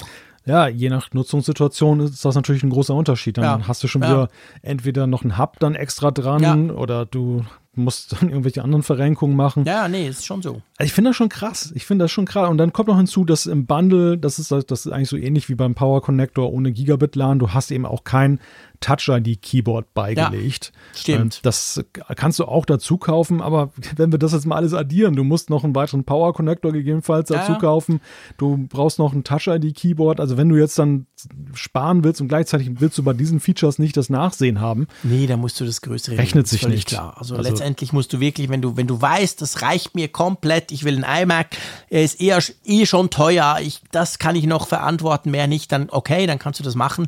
Aber sonst, ähm, man kann ihn zum Beispiel auch nur, man kann die ja schon noch, also man kann zwischen 8 oder 16 Gigabyte Speicher ja wählen bei allen neuen iMacs. Plus du kannst 256, 512, 1 Terabyte, das kann man bei allen. Die größeren kannst du halt, wenn du willst, auf 2 Terabyte SSD konfigurieren. Das kannst du beim kleinen auch nicht. Beim kleinen ist dann bei 1 Terabyte Sense. Also ja, vor allem das, was wir jetzt besprochen haben, die weniger Ports, kein Touch-ID und eben das kein LAN ja, also letztendlich ich würde mich für den größeren, obwohl er teurer ist, entscheiden. Ja, Allein dadurch. also aus meiner Sicht ist der, ist der kleine ein schlechter Deal, weil du gibst immer noch sehr viel Geld aus. Ja, also jetzt, wenn, wenn du das eh, in, in, wenn du den haben willst und ja, du musst ja eh Ja. viel Geld dafür in, in Kauf nehmen und ich finde, der, so. der Preisunterschied ist nicht so irrsinnig hoch, dass, dass du solche Kompromisse schließen solltest, finde Ja. ich. Ich glaube auch, ja. Also ich, ich, bin- ich bin da bei dir. Ich meine, wir geben viel Geld aus, stimmt. Diese 220 Franken, die müsste man eigentlich aufwerfen. Ja. Ja. Dafür hat man dann wirklich, man, man kriegt halt einfach wirklich deutlich mehr. Und wir wissen ja noch gar nicht, was das Netz halt zum Beispiel kostet. Keine Ahnung. Also je nachdem, was das kostet, bist du ja dann schon fast vielleicht beim halben Preis Unterschied vom, zum großen. Also ja, eigentlich ist es ein No-Brainer. Eigentlich muss man den größeren kaufen. Ja. Ja, was eben, wie gesagt, die Preise haben wir jetzt gerade diskutiert. Ähm, ab 30. April, also in zehn Tagen, am Freitag sind die bestellbar. Und dann die Auslieferung ist irgendwie zweite Mai-Hälfte, was immer das auch heißt. Aber es dauert schon noch ein Weilchen, oder? Wahrscheinlich 30. Mai oder so. genau, genau, so wie wir Apple kennen, ist das dann genau am 30. Mai. Reicht ja. so die für die ersten fünf, die bestellen. Ja, also sie das lassen- wird spannend werden dann Ja, zu sie, schauen. Sie lassen sich da schon erstaunlich viel Zeit. Ne? Also normalerweise sind sie ja konkreter, dass sie sagen, ab 30. bestellbar, Ja. eine Woche später beginnt die Stimmt. Auslieferung, was ja immer noch, was ja immer noch heißt, dass ja nicht alle den dann auch am so und so vielten zugesteckt Nee, nee. bekommen, sondern es geht ja Natürlich schon dann nicht. eben nach Beständen. Aber sie halten sogar es sicher das Türchen offen, wann sie die ersten Geräte tatsächlich Mhm. ausliefern können. Stimmt, sogar beim iPhone war es ja so, das hieß dann irgendwie am 11. November. Zack, dann geht's los. Und hier ist es, ja, hier ist es sehr vage. Tja, was ist dein Fazit zu diesem neuen iMac? Ich finde, ja, was ist mein Fazit dazu? Also ich finde erstmal eine tolle Weiterentwicklung. Das ist wirklich jetzt dann die, die lang erhoffte, das lang erhoffte Redesign, was ähm, wir immer mal wieder angesprochen haben, was ja eigentlich mal jetzt wirklich nach vielen, vielen Jahren nötig gewesen wäre. Und es ist, es ist weitgehend gelungen. Mit der Vorderseite habe ich noch so meine Probleme. Ist aber manchmal auch so ein, so ein Gewöhnungsproblem. Also vielleicht sieht man das nach, das ist mir bei den weißen iPads auch mal so gegangen. Den weißen Rahmen habe ich irgendwann nicht mehr gesehen. Dann war der schwarze Ja. Rahmen der Fremdkörper, wenn man da Ja, ja. gewechselt hat. Also insofern immer vorsichtig mit solchen Gewohnheitskisten. Denn man muss es wirklich mal in Augenschein genommen Punkt. haben und auf sich wirken lassen. Und, und nicht von vornherein urteilen und sagen, das ist Schrott. Das, das, das glaube ich nicht. Also da sind meine Erfahrungen anders. Ja, und das, das, also ich finde, es sind unglaublich viele Verbesserungen stecken da drin. Und der M1 ist natürlich ein super Chip, den habe ich durch den Mac Mini hier kennengelernt. Also schon ein tolles Package. Ja, also ich muss auch sagen, mir gefällt der eigentlich sehr. Ich bin ganz bei dir, was die Front anbelangt, finde aber den Punkt von dir sehr wichtig. Das stimmt. Man ist halt einfach ein Gewohnheitstier automatisch. Und wie viele Jahrzehnte haben wir jetzt schwarze iMacs? Also eigentlich, also vorne quasi beim Bildschirm, den Rand, der ist eben schwarz. Also da muss man sich, glaube ich, wirklich dran gewöhnen, aber das wird man auch tun. Sonst ist da alles drin, was man sich schon fast wünscht. Klar, ich meine, ich möchte was Größeres. Also mir wären die 24 Zoll immer noch zu klein, ganz klar. Ich komme ja von einem 27 Zöller. Ich habe daneben noch einen 34 Zoll Bildschirm, also müsste mir nicht kommen mit so einem Mäusekino hier. Aber ähm, es ist ein genialer An äh, Einstieg, ein genialer Anfang des neuen iMac-Zeitalters mit Apple Silicon, so will ich es mal sagen. Und es lässt mich natürlich extrem gespannt sein, was denn Apple da noch, ich sag jetzt mal, im größeren Bereich beim iMac baut. Der wird ja wahrscheinlich ähnlich aussehen, nur halt einfach in größer, mit vielleicht mehr Ports und so. Also das ist schon, boah, da freue ich mich drauf, ganz ehrlich. Ja, die Messlatte ist hier gesetzt. Wir, Ja, wir, sehen ja schon mal hoch. ganz klar, was das Minimum sein muss beim 27 Zoll oder vielleicht ja sogar mehr Zoll. Dann, dann iMac, also dem größeren iMac. Der wird sicher größer, der wird sicher 30. Ja, und es ist ja auch noch davon, genau, und es ist davon auszugehen, dass es ja nicht nur das Minimum bleibt, sondern dass Apple da vielleicht sogar noch an der einen oder anderen Stelle auch noch was Ja, drauflegt. ich glaube schon, weil der, der iMac 27, der hat ja immer so, der wird schon so als Profi-Gerät gesehen. Nicht, nicht, nicht weil es davon noch ein iMac Pro gibt, sondern generell, wenn du schaust, wo du den hin konfigurieren kannst. Ich glaube, 8 Terabyte, ähm, 10 Core, Core i9 Prozessor und so weiter mit dem letzten Modell aus dem letzten August. Das ist ja eine unglaubliche Profimaschine, wenn du den so zusammenbastelst. Und das zeigt aber den Anspruch, den Apple mit dem Modell eben grundsätzlich auch hat. Und das heißt eigentlich schon für mich völlig klar, da wird was Größeres kommen. Also der Bildschirm wird größer. Ich glaube, der Mac außen wird dann nicht größer. Und vor allem, da muss ein 2 oder wie er auch immer heißen wird rein. Da bin ich ziemlich sicher. Also der, der iMac 30 oder wie er dann heißt, der wird dann mehr so ins Profi-Segment noch reinkommen. Wo ich ja gespannt bin, ist, ähm, ob denn dann der größere iMac auch mehr als 16 Gigabyte Arbeitsspeicher ermöglicht? Das ist ja die ganz, ganz große Frage, die sich alle stellen. Genau, wir haben ja diesen Onboard-Speicher, den kann man einmal konfigurieren beim Kauf, natürlich nicht aufrüsten danach. 16 liegen drin. Damit hat sich's.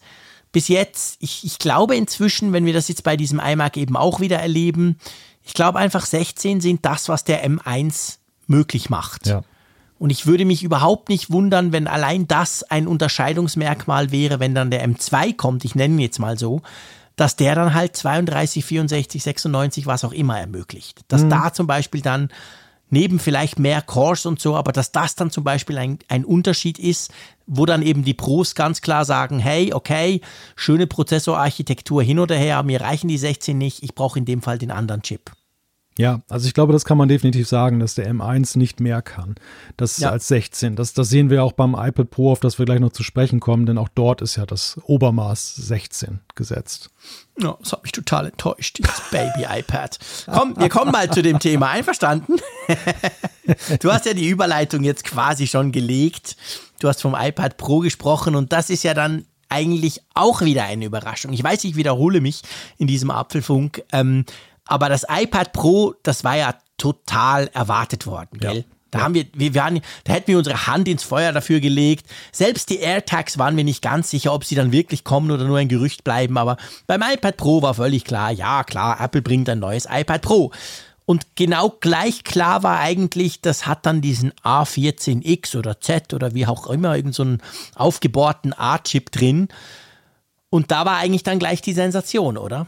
Da war die Sensation, denn das fiel das Wort M1 beziehungsweise man hat das ja sehr effektvoll eingeleitet, dass man Tim Cook so als Mission Impossible äh, Tom Cruise Verschnitt gezeigt hat. Der Geiler Film. Der da eingebrochen ist dann bei Apple und hat dann da eben den M1 dann aus einem Mac rausgeschnitten, um ihn in ein iPad Pro einzubauen. Also man sieht, das ist eine Herzensangelegenheit für den erklärten. Eine Chefsache. ja, wir wissen, wir wissen ja von Tim Cook, er ist ja ein unglaublicher iPad Pro Fan. Also er ist sozusagen mhm. der Zeier Apples und mhm. macht alles, äh, macht gerne alles mit dem iPad Pro. Insofern glaube ich, ist das auch tatsächlich sehr plausibel, dass ihm das jetzt persönlich daran gelegen ist, auch auf seinem iPad künftig diese Performance zu haben. Aber es ist interessant, weil jenseits der Specs, also ich meine, sie könnten uns ja auch einen M1-Chip verkaufen und ihn einfach A14Z nennen. Wir würden es ja jetzt nicht unbedingt Stimmt. so schnell ja. merken, dass das eigentlich das Gleiche ist. Vielleicht irgendwann bauert das meine auf ich finde, es geht auch eine unglaubliche Symbolik von ja, dieser Bezeichnung aus. Massiv. Natürlich. Ich meine, hey, jetzt hat ein iPad den Prozessor vom Mac. Natürlich, man kann sagen, ja, Moment mal, aber seit November haben doch eigentlich die Macs den Prozessor des iPhones. Aber ja, gut, ich meine, wir haben erlebt, wie, wie, wie unglaublich performant dieser M1-Chip ist. Der hat einen gigantisch guten Ruf in der ganzen Industrie. Man weiß, das sind doch diese superschnellen Megachips, die Apple da baut für ihre Rechner. Und jetzt knallen sie den ins iPad Pro das ist schon, ich finde auch, das ist ein unglaubliches Statement. Ich meine, damit kommt ja auch 8 oder ich glaube 16 Giga RAM, ja, glaube ich, auch rein. Ich habe meine gelesen zu haben, das ganz große iPad Pro mit 2 Terabyte ja, ähm, hat dann auch 16 Gigabyte RAM, gell? Geht, geht nach Speicherausstattung. Ich glaube, bis 512 ja. Gigabyte bekommst du 8 und darüber mhm. hinaus dann sind es 16. Hat wahrscheinlich Boah. eben auch damit zu tun, dass dann je nach Größe des Speichers dann ja auch dann mehr ja, Puffer sozusagen da ja, sein muss. Genau. Verrückt, verrückt, genau. Also das war schon, das war schon eine heftige Ansage. Lustig war ja, ich habe dann erlebt, dass in der Zeit, als das kam, habe ich mal kurz auf Twitter geguckt. Ich war sonst völlig Twitter offline an diesem Event, leider. Ich tweete ja immer ganz gern darüber, aber blieb überhaupt keine Zeit. Es war viel zu stressig für mich. Darum habe ich Twitter links liegen lassen. Aber in dem Moment habe ich mal rüber geschielt und es gab offensichtlich viele, als dieser M1 beim iPad Pro vorgestellt wurde, die dachten, als nächstes kommt jetzt macOS da drauf. Also die, die Ankündigung, ja. hey, übrigens macOS läuft auf dem iPad Pro, das haben offensichtlich einige erwartet, gell? Ja, da hing eine Menge dran. Also angefangen, die, sag mal, die, die am meisten erwartet haben macOS erwartet. Einige haben aber mindestens zum Beispiel eben Mac Software erwartet, also Klar. Final Cut und Logic Pro, dass das jetzt dann auf dem iPad läuft da wiederum gab es ja nichts. Also das, das äh, geht damit nicht automatisch einher. Nein, aber also ich glaube, man braucht nicht allzu viel Fantasie, um sich an der WWDC irgend sowas vorzustellen, oder? Ich meine, jetzt haben wir die Hardware, wir haben dieses gigantische iPad Pro, das ja auch super teuer ist. Ähm, äh, also ja, Final Cut läuft perfekt auf dem M1 Mac. Ja, okay, warum denn nicht auch eine Version? Also, das würde mich jetzt gar nicht mehr so arg erstaunen, jetzt wo wir quasi die Plattform dafür haben. Ich weiß natürlich, völlig andere Betriebssysteme. Das eine ist Touch, das andere ist nicht Touch. Aber ich könnte mir das für die WWDC wäre doch doch so eigentlich klassisch, oder? Das hätte gestern nicht gepasst. Nee, das, das war kein Software-Event, das stimmt genau. schon. Es ist aber, es ist auch eng verknüpft mit der Frage, wie Apple taktisch da vorgeht. Und man merkt mhm. ja schon bei dieser Frage. Wollen das überhaupt? Eben. A-Chips und M-Chips und äh, iPad und Mac. Sie, das ist ja so, so ein bisschen so wie Tango, weißt du, so, so ein Annäherungstanz, eng umschlungen auf der anderen Seite, aber dann, dann doch weg. die, dann wieder weg, die Distanz wahrend. Man merkt da, man merkt ganz klar, Sie, sie führen diese Systeme wahlweise gerne aneinander heran, weil es viele Vorteile für sie bringt, weil es viele Vorteile für den Nutzer bringt, aber mhm. sie scheuen eben die totale Umklammerung, weil ja. einfach das zur Folge hätte, und das ist ja ganz klar, dann würden die Leute auf, wirklich auf den Entweder-Oder-Modus oder ja. Opera gehen. Die würden dann entweder ein iPad Pro kaufen oder ein Mac. Ja. Und was Apple möchte, ist natürlich, dass sie sowohl als auch am besten kaufen. Genau. Ja, genau. Das ist schon so. Trotzdem muss man natürlich sagen, Apple vergleicht natürlich die CPU jetzt wieder mit der A12Z, also mit dem vom 2020er iPad Pro. Es ist schneller, glaube ich, 50 Prozent. Die GPU ist rund 40 Prozent schneller. Also letztendlich, wir müssen nicht über den Speed des M1 sagen. Der hat sich ja jetzt bewiesen seit dem November in den Macs. Ich finde es immer noch erstaunlich, ehrlich, selbst einen Tag später, dass die wirklich diesen M1-Chip ins iPad Pro einbauen.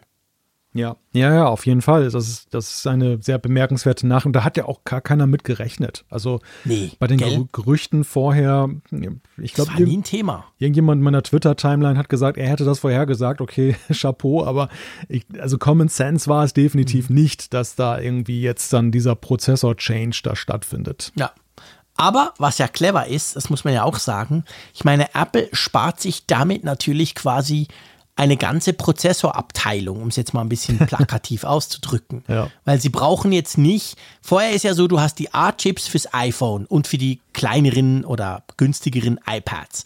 Und dann hast du ja diese A, X oder Z-Chips gehabt für die iPad Pros. Das war ja immer eine eigene Abteilung, die waren aufgebohrt, die waren besser, die hatten ein bisschen mehr Cores, ein bisschen mehr CPU und so weiter das sparst du dir jetzt natürlich komplett weg. Die können sich jetzt alle auf den M1, 2, 3, 4, was auch immer konzentrieren. Ja, die Frage ist, war denn jemals der Mac-Chip tatsächlich jetzt so eigenständig, wie er damals dargestellt wurde bei seiner Präsentation? Oder war es nicht? Ja, wahrscheinlich nicht. Oder war es nicht vielmehr so, dass man eigentlich den A-Chip weiterentwickelt hat drastisch und hat ihn dann M getauft und jetzt führt man theatralisch den M ein und wir denken, oh, der A-Chip wird abgelöst. Also dieses Hin und Her. Ja, klar, wahrscheinlich schon. Es ist, eine, Natürlich. es ist eine interessante Umetikettierung, die da hin und her geht. Logisch. Und, und der, ist und ja der, auch Marketing. Genau, und der Konsumer sitzt dann davor, reibt sich die Augen und denkt, wow, in der kurzen Zeit so viel. Also ja, aber trotzdem ist natürlich die Komplexität, du, du sparst dir jetzt halt noch eine Zwischenversion, woher die auch immer kommt, ob die vom Wafer fällt, weil sie halb ja. zu wenig gut ist für den M und zu gut fürs iPhone, das wissen wir ja nicht. Aber unabhängig davon, die Komplexität kannst du dadurch reduzieren, weil du dir die, den Teil einfach sparst, weißt du? Ja, Wie der zustande kommt, keine, keine Ahnung, ja, das stimmt. Also spannend wird es für mich eher jetzt dann wieder in die Zukunft gerichtet. Ich, erkenne jetzt schon, dass eigentlich man jetzt für den ersten Schwung des Apple Silicons wohl dann eine Weiterentwicklung der iPad-Chips genommen hat.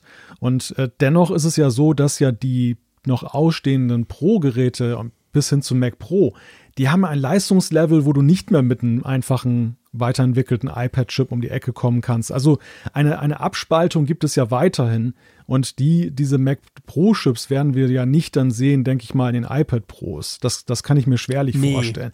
Also es, es, es gibt schon noch ja zwei Linien, die nebeneinander laufen ja. und die, die aber halt nicht im Consumer-Bereich oder auch nicht im gehobenen Consumer-Bereich, weil iPad Pro ist ja jetzt nicht Consumer, das ist ja schon ein besserer Bereich, höherer Bereich, Pro-Bereich.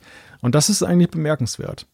Ja, genau. Also ich, ich glaube, das ist schon, es, das gibt, es gibt schon klare Linien, dass die natürlich alle basierend auf letztendlich einem, einem gleichen Chip-Design sind und sich einfach ein bisschen abspalten. Eben die Pros haben, haben andere Bedürfnisse. Wir haben über den Speicher ja schon gesprochen. Das ist schon klar. Nichtsdestotrotz, man kriegt einen unglaublich powervoll, äh, man kriegt einen wirklich ganz, ganz starken Prozessor jetzt in dieses iPad Pro und es ist in allererster Linie natürlich ein Statement. Schon der A14, nee, was war es, der A12Z war ja nicht langsam. Ich meine, das iPad Pro ist einfach unglaublich schnell letztes Jahr und das gleiche habe ich von dem 2018er Modell auch schon gesagt. Ähm, von dem her gesehen, wir haben da wahnsinnig viel Power drin. Sie haben ja das auch, das fand ich ein bisschen strange Sie haben ja nicht so ganz genau gesagt, wie viel schneller das jetzt als das vorherige Modell war, aber Sie haben verglichen mit dem allerersten iPad. Und mir kam das so vor, wie wenn ich mein VW ID3 nehme, mein, mein Elektroauto, und das quasi mit dem Ford Model T aus dem Jahre 2021, äh, 1921 vergleiche. Mhm. Und dann sage, hey, ich bin 800 mal schneller auf der Autobahn als dieses komische Pferdekutschen-Ding da. Das, ich weiß nicht, hat dir das was gebracht, diese Zahlen? Hm, nein, das, das Apple liebt aber diese Vergleiche. Wir haben das ja immer wieder mhm. bei Geräten gesehen, dass sie dann den allerersten Chip ausgraben und, und sagen, hey, was für eine wahnsinnige Entwicklung haben wir genommen. Und sie haben ja recht. Ich meine, es ist ja wirklich ja, Wahnsinn. Klar. Dass, also, sag ich mal, für den, und das ist, glaube ich, echt für den Laien gemacht. So der, der wirkliche, ja, der, der normale Kunde, der jetzt nicht in den Detail steckt und der einfach dann mitverfolgt, wie die Welt um sich um ihn herum so technisch und digital verändert hat, der, der hat so einen Aha-Moment in dem Moment, dass er dann sieht, hey, 75 mal schneller als das erste iPad, der die CPU und 1500 mal dann sogar die Grafikeinheit. ja. Da bist du natürlich weggehauen von solchen Zahlen. Aber uns Tech-Nerds oder den technisch Interessierten möchte ich sogar noch eine Stufe zurückgehen, interessiert natürlich ja vor allem die Gegenüberstellung zum Vorgängermodell und nicht jetzt zu irgendwelchen genau. Genau. Prä prähistorischen iPads. Genau, ja, genau. Das wollte ich damit eigentlich auch aus, zum Ausdruck bringen. Wir haben jetzt noch den Support für neue Spielcontroller, also Spielkonsolencontroller, sprich PlayStation 5 und Xbox Series X. Das ist natürlich cool, dass die neuen Controller jetzt darauf auch funktionieren und wir sind immer noch beim Pro. Man merkt es dem Ding einfach an. Es gibt die Geräte jetzt auch in einer 2 Terabyte Variante.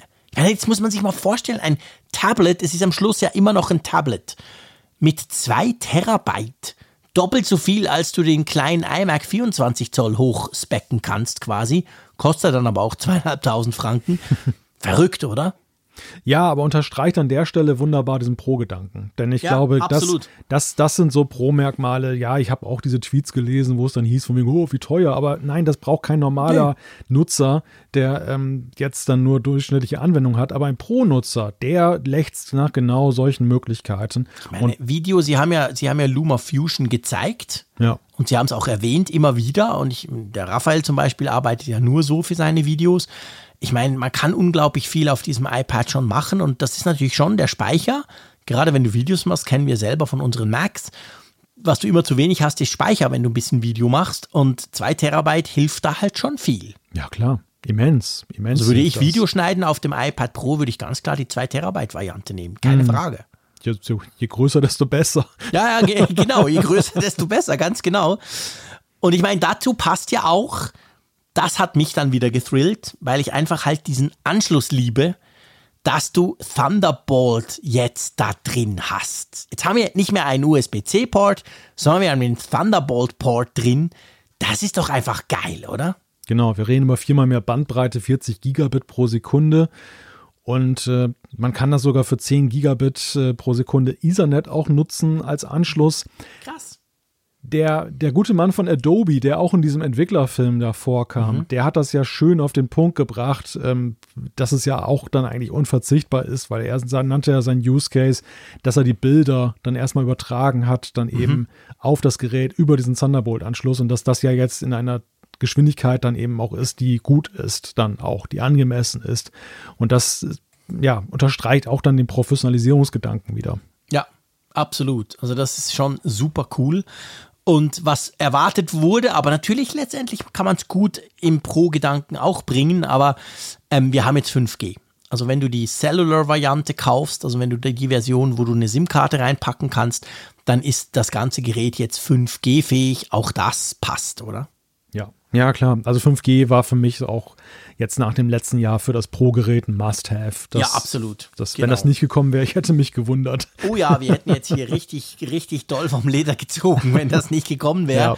Aber ja, es war erwartet worden, wenn ja alle iPhones das haben, alle iPhones im letzten Jahr, alle 12er, sogar das kleine Mini-Ding, haben ja 5G bekommen. Da war es klar, dass die Pro-iPads das jetzt auch haben müssen. Spannend bleibt dann die Frage, wann kriegen es die anderen? Ich würde sagen, beim nächsten, beim nächsten Relaunch wahrscheinlich auch, oder? Ja, ja, da, doch. Ich denke, das wird jetzt, das wird jetzt nach und nach auf alle Geräte ja. ausgerollt. Das bleibt, genau. das bleibt kein Pro-Merkmal.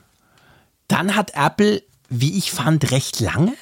Und ich gebe zu, während dem Event, ich war teilweise verwirrt, weil ich nicht so recht rausgefunden habe, wo ist es denn jetzt geil? Sie haben ziemlich lange über die Kamera gesprochen.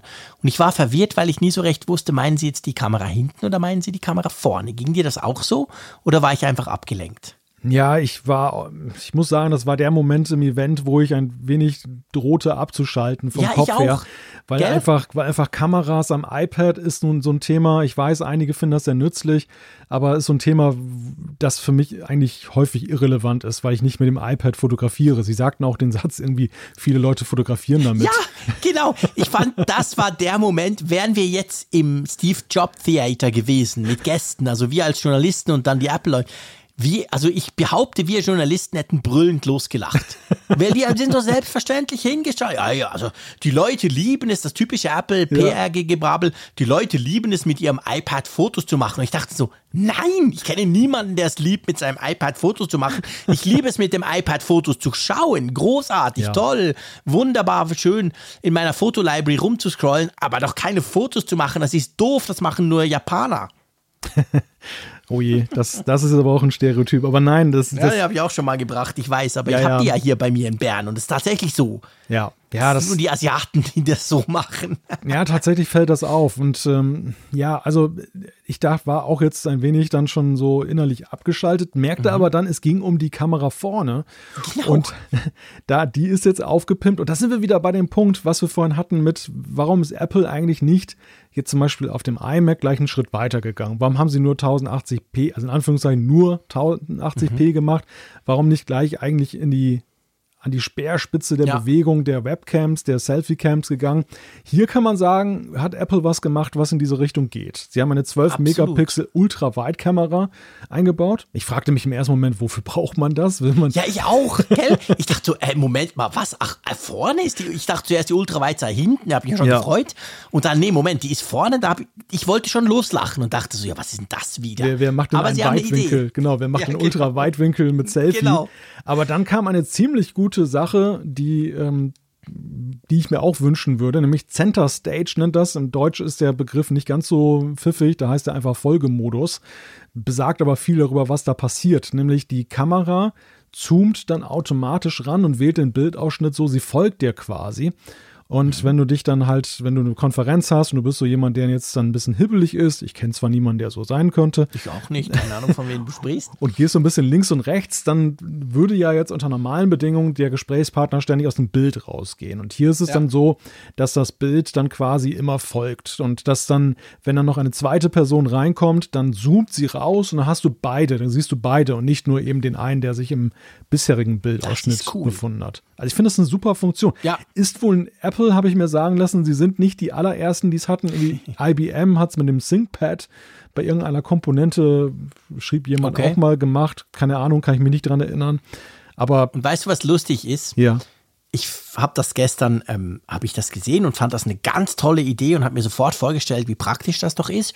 Ich habe jetzt gerade vor ungefähr zwei Stunden habe ich eine Mail von Google bekommen ich nutze ja privat, aber vor allem auf Arbeit ja die ganzen Google G Suite, all die Dienste, unter anderem Google Meet. Google Meet ist der Videokonferenzdienst von Google. Mhm. Und ähm, ich bin gefühlt, jetzt habe ich gerade Ferien zum Glück, aber sonst bin ich gefühlt viel zu lange immer ständig in diesen blöden Videomeetings. Und Google überarbeitet, es war so ein tolles Mail, so ein begeistertes, oh, neues Google Meet und wir machen alles besser. Und erster Punkt ist genau diese Funktion. Also Google Meet, wenn du es im Browser brauchst, in den mhm. nächsten Wochen soll das wohl ausgeliefert werden, dieses Update, hat genau diese Funktion, dass es dir folgt. Natürlich, wir haben nicht die passende Kamera, das muss man auch sagen. Also das iPad ist natürlich viel cooler, weil es ja diese Ultra-Wide hat. Sie haben ja auch beschrieben, wenn jemand ins Bild reinläuft, also wenn du so ein Kind noch kommt und so, dann zoomt er ja dann quasi auf, dass du das den eben auch noch siehst, die andere Person. Also, aber ich fand es einfach lustig, weil ich persönlich hatte bis gestern noch nie von dieser Funktion gehört fand das aber eine tolle Idee. Und heute kommt quasi Google und schreibt so, hey, übrigens, wir haben da ein neues Feature. Mhm. Und es kam mir sofort bekannt vor, weil gestern Apple das vorgestellt hat. Ja, diese E-Mail habe ich auch bekommen. Wir nutzen nämlich Google Meet auch bei uns in der okay. Redaktion als Konferenztool und war auch dann so amüsiert darüber. das schien mir auch fast eine Antwort darauf zu sein, weil ja, sie, sie, waren sehr unkonkret bei der Frage, wann es genau released wird. Das ist genau, schon, das riecht genau. immer schon verdächtig. Ja, genau. Eine Frage. Oh, wir müssen das raushauen. ja, genau. Eine Frage, die sich gleich anschloss und die man jetzt beantworten kann, war, ist denn dieses Feature jetzt nur für FaceTime da erstmal da oder können das auch andere Apps nutzen? Da gibt es mittlerweile die Aussage von Apple, dass das alle Apps nutzen können und es gibt auch eine API, dass die Entwickler dann auch das wahlweise zu und abschalten können, weil es macht ja nicht immer Sinn, das zu nutzen. Es ist ja nicht, ja. nicht immer sinnvoll. Ähm, vielleicht willst du ja auch wirklich nur einen festen Ausschnitt haben und nicht dann ständig die Dynamik drin haben. können neben dem Ausschnitt. Ja, es gibt ja auch Szenarien da, wo dir ständig, nimm mal an, du bist jetzt, also gehen wir mal von Normalbedingungen aus und du bist in einem Café und dann mhm. kommt irgendwie von hinten einer vorbeigelaufen und ständig ja. äh, zappelt dann der Bildausschnitt hin Willst und her. Du nicht, dass der immer reinkommt ins Bild quasi. genau. genau. Das ist übrigens der Kellner hier neben mir. Genau. Er kommt schon wieder. Ich habe schon wieder meinen zwölften Karamell Macchiato bestellt. Sie sind auf Sendung. Hier, schauen Sie in die Kamera. Genau. Nee, das, das passt das schon. Das möchte man genau. natürlich dann nicht. Genau. Aber das kann man dann als Entwickler auch steuern dass das dann abgeschaltet oder letztendlich wird es dann wahrscheinlich einen Wahlschalter auch für den Nutzer geben, um das dann abzuschalten. Ja, ich glaube auch, ganz genau. Ja, und dann kommen wir zu einem weiteren Highlight in meinen Augen. Ihr wisst, ich bin ein Display-Nerd. Das neue Display im, das ist auch gleich der Bummer, nur im 12,9 Zoll, also im großen, im riesigen iPad Pro. Das kriegt ein, dieses lang kolportierte LED-Display oder Micro-LED-Display aber Apple geht gleich hin und nennt das Ganze Liquid Retina XDR Display. Also XDR, das ist ja dieses große 6K teure Riesenteil. Und ja, es hat aber auch Spezifikationen mit, keine Ahnung, 1000 Nits oder sogar 1600, wenn es mal kurz sein muss, Peak. Es hat diese 10.000 Mini-LEDs und das fand ich ehrlich gesagt fast am interessantesten. Weißt du, wie viel das vorher hatte? Das haben sie nämlich gesagt. Ich habe mir das aufgeschrieben. Ein Bruchteil, ja. 72. Wahnsinn. also, ich meine, es ist ja nicht, überhaupt nicht so, dass das iPad Pro, was im Moment hier vor mir steht, einen schlechten Display hat. Nein, es ist ein geiler Bildschirm. Aber hey, Freunde, das hat 72 LEDs und das neue hat 10.000. Also, dass das nicht nur heller ist, kann man sich vorstellen. Das ist schon geil, oder? Oder bin ich da einfach wieder der völlige Display-Freak, der an solchen Sachen wahnsinnig Freude hat? Nein, ich glaube, das wird man merken, weil natürlich bei 10.000 Mini-LEDs, die du einzeln ansteuern kannst gegenüber Krass. 72, kannst du natürlich viel nuancierter, und das haben sie ja auch gesagt, das Bild ja dann auch in der Helligkeit betonen ja. oder rausnehmen. Also dieser Kontrast, der auch da genannt wurde, den kennen wir ja von den OLED-Displays, mhm. eine Million zu eins. Ähm, also das, wenn ich daran denke, wenn ich mir eine Serie darauf angucke, natürlich ist es jetzt eigentlich natürlich völlig plattes Beispiel, weil es ja kein Consumer-Gerät, aber ich, ich, ich, träumte in dem Fall Macht so. ja trotzdem. Ich träum, genau, ich träumte in dem Fall äh, sofort davon, all, hier, For All Mankind mit dem Weltall und den Schwarztönen darauf mal zu sehen, auf so einem riesigen Display. Das muss ein Traum ja. sein. Das muss genial sein. Da hast sein. du völlig recht, weil ich meine, das 12,9 Zoll ich habe ja das auch und ich, ich sage ja oft, da ist so groß und ich habe so Freude an meinem iPad, ähm, dem iPad Air 2, was ja das 11 Zoll ist. Aber eigentlich muss ich sagen, es ist unglaublich cool, dieser riesige Bildschirm. Auch früher, man muss ja leider sagen, früher, als ich noch im Zug war, ich habe das immer geliebt. Dieses Display ist einfach cool, egal was ich mache und dann mit Splitscreen und so. Und jetzt wird es halt einfach, es wird zwar nicht größer, aber es wird einfach noch deutlich besser. Und das ist eigentlich neu, korrigier mich. Wir haben jetzt damit zum ersten Mal einen, wie ich finde, schon signifikanten Unterschied zwischen diesen zwei iPad Pro Modellen. Ja. Vorher waren die ja genau gleich, nur halt die Größe anders. Mhm. Das stimmt jetzt nicht mehr. Ja, das ist, das ist in der Tat ähm, eine sehr bemerkenswerte Änderung, dass sie jetzt das Pro-Segment, was sich ja absplittet von den restlichen iPads, jetzt nochmal auch separieren in der Frage mhm. der Ausstattung. Das ja, so ein, so ein Stück weit ist es ja so wie mit der Kameraoptik jetzt beim Pro Max Modell beim iPhone, wo wir auch ja immer eine analoge Entwicklung ja sonst vorher gesehen haben, zuletzt mhm. mit dem Max Modell und jetzt plötzlich dann auch ja Unterschiede gesehen haben zwischen dem Pro und dem Pro Max. Und so ist es jetzt ja. auch bei den iPad Pros. Das größere hat dann doch nochmal eine andere ja, stimmt. Bedeutung. Ja, genau. Meinst du, irgendwann ist natürlich immer schwierig, wenn man irgendwann in einem Satz hat, aber meinst du, das kommt irgendwann doch aufs Elfer? Ist das jetzt nur am Anfang so oder wollen Sie das wirklich, dass Sie halt sagen, hey, guck, bist du der Mega-Profi und willst hm. das Mega-Display, musst du halt zum Großen greifen? Ganz schwierige Frage, ganz schwierige ja. Frage. Es, es könnte natürlich damit zu tun haben mit der Miniaturisierung, dass es herausfordernder okay, ist, das Display auf 11 Zoll runter, ja, oder dass es einfach ein Prozess ist, in dem sie noch stecken und der aufwendiger war, als jetzt einen großen Bildschirm damit auszustatten. Könnte mhm. sein, aber es könnte genauso auch sein, dass sie vielleicht sagen, dass der Use Case tendenziell eher bei dem größeren Modell gegeben ist. Denn sie haben ja schon klar die Linie gezogen, dass sie auf Nutzer spekulieren, die zum Beispiel einen Pro-Display XDR haben jetzt und ja. die dann eben dann, da sind wir wieder bei dem Beispiel mit der Frage, wie, wie nähern sich Mac und iPad an? Das, das gilt bei Apple dieser sowohl als auch Gedanke. Du sollst halt mhm. einen, einen Mac haben, den du ähm, stationär oder auch mobil nutzt, aber eben dann für bestimmte Anwendungen und diese Anwendung sollst du im besten Falle irgendwie dann weiter fortsetzen können, auch ultramobil mit einem iPad. Und hier ist dann letztendlich das iPad, was den Pro-Nutzern dann die Eigenschaften des Bildschirms auch liefert, die sie vom Mac kennen. Ja. Und äh, tendenziell werden das natürlich, wenn die vom Pro Display XDR kommen, das gibt es ja auch nicht in verschiedenen Größen, Leute sein, die einen großen Bildschirm wünschen und nicht den kleineren. Ja, genau. Ja, das stimmt natürlich. Das ist genau der Punkt. Und ich meine, da siehst du auch den Anspruch, den Apple an dieses Display hat. Es soll quasi in einem, klar, es ist teuer, aber es fängt ja dann trotzdem bei 1200 Franken an, wenn du das iPad 12,9, das iPad Pro nimmst und du nimmst nur in der kleinen Ausgabe mit 128 Gigabyte, hast ja trotzdem den, den Crazy Screen. Das heißt eigentlich für ein, bei einem 1200-frankigen iPad Pro haben sie den Anspruch, dass das Bild eigentlich gleich gut ist wie bei diesem 6000-frankigen Crazy Display. So haben sie es ja auch erklärt. Mhm. Quasi, du nimmst deine Arbeit mit und du arbeitest weiter. Das ist farbecht, das sieht genau gleich aus. Das ist schon verrückt eigentlich, wenn man sich das mal so überlegt. Ja, das ist eine sehr interessante Entwicklung. Aber auch da ähm, sehen wir dann, dass sie, ich meine, der, der große ja, Vorwurf ist übertrieben, aber so Kritikpunkt, der geäußert wurde, als Apple damals angefangen hat, ich, ich gehe jetzt wieder ganz zurück in die Geschichte mhm. mit den Pro-Geräten, war ja, dass sie ja Pro davor schreiben, aber im Grunde ja. genommen ja nur meinen, dass halt größere Bildschirme da drin sind. Und teurer ist. Und teurer, genau. Und man hat ja schon gesehen, dass sie dieses Pro-Thema über die Jahre immer mehr ausgebaut haben, dass du wirklich sagen ja. kannst, okay, da sind jetzt wirklich Sachen drin, die ein Consumer nicht braucht, ähm, die aber ein Pro sich wünscht. Und ja. ähm, das ist, finde ich, so ein, so ein weiterer Meilenstein letzten Endes, den sie da erreicht haben. Das stimmt, definitiv. Dann gibt's noch ein neues Magic Keyboard. Und das war ja auch eines der Gerüchte, das hat ziemlich rumgegeistert im Vorfeld. Ganz viele gingen davon aus, ja, es kommt ein neues Magic Keyboard. Viele dachten ja auch, ähm, da kommt irgendwie eins mit zwölf USB-C-Ports. Hallo, ich schaue nach St. Gallen. Ähm, oder irgendwas, keine Ahnung. Also da waren ja ganz verrückte, verrückte Gerüchte waren im um Umlauf. Ähm, es stimmt, wir haben ein neues Magic Keyboard, aber nicht, vielleicht nicht ganz so, wie sich das einige vorgestellt haben, oder? Ja, ich hatte ja auch spekuliert, es könnte vielleicht dann einen zusätzlichen Akku enthalten. Stimmt, aber genau. Zumindest in der Grundtendenz sehe ich mich bestätigt, weil ich habe gesagt, ich kann mir nicht vorstellen, dass Apple nach einem Jahr grundlegend etwas an dem Ding ändert. Und nun kann das man natürlich, du gesagt. kann man natürlich sagen, dass ein, ein das Weiß eine grundlegende Änderung ist. Ich, ich, ich, ich, ich würde aber sagen, es ist einfach nur eigentlich ein anderer Anstrich.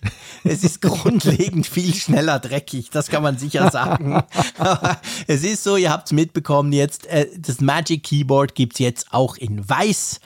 Und ich habe es gestern im Stream unmittelbar nach, der, nach dem der Keynote gesagt. Ich sage es jetzt auch 24 Stunden später nochmal. Ich kann mir immer noch nicht vorstellen, warum man das kaufen sollte, weil das Magic Keyboard, ich mag es sehr, ich finde es cool, aber selbst in diesem schwarzen oder in diesem dunklen, es ist sehr anfällig auf jegliche Art von Dreck. Es sieht auch relativ schnell schon nicht mehr so wirklich schön aus.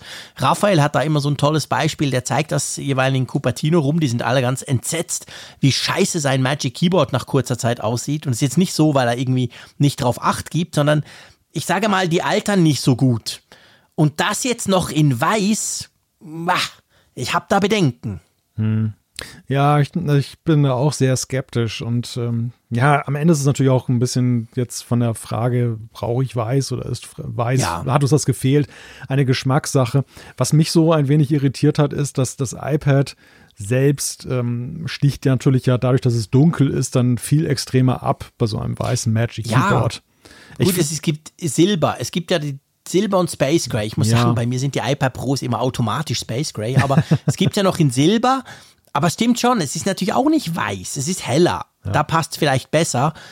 Aber ja, also ich, ich weiß nicht, also, nee, ich verstehe das nicht so ganz. Ist das wirklich, meinst du, ganz viele Leute haben gesagt, oh, ich würde mir so gerne ein Magic Keyboard kaufen, aber nur, wenn es es in weiß gibt?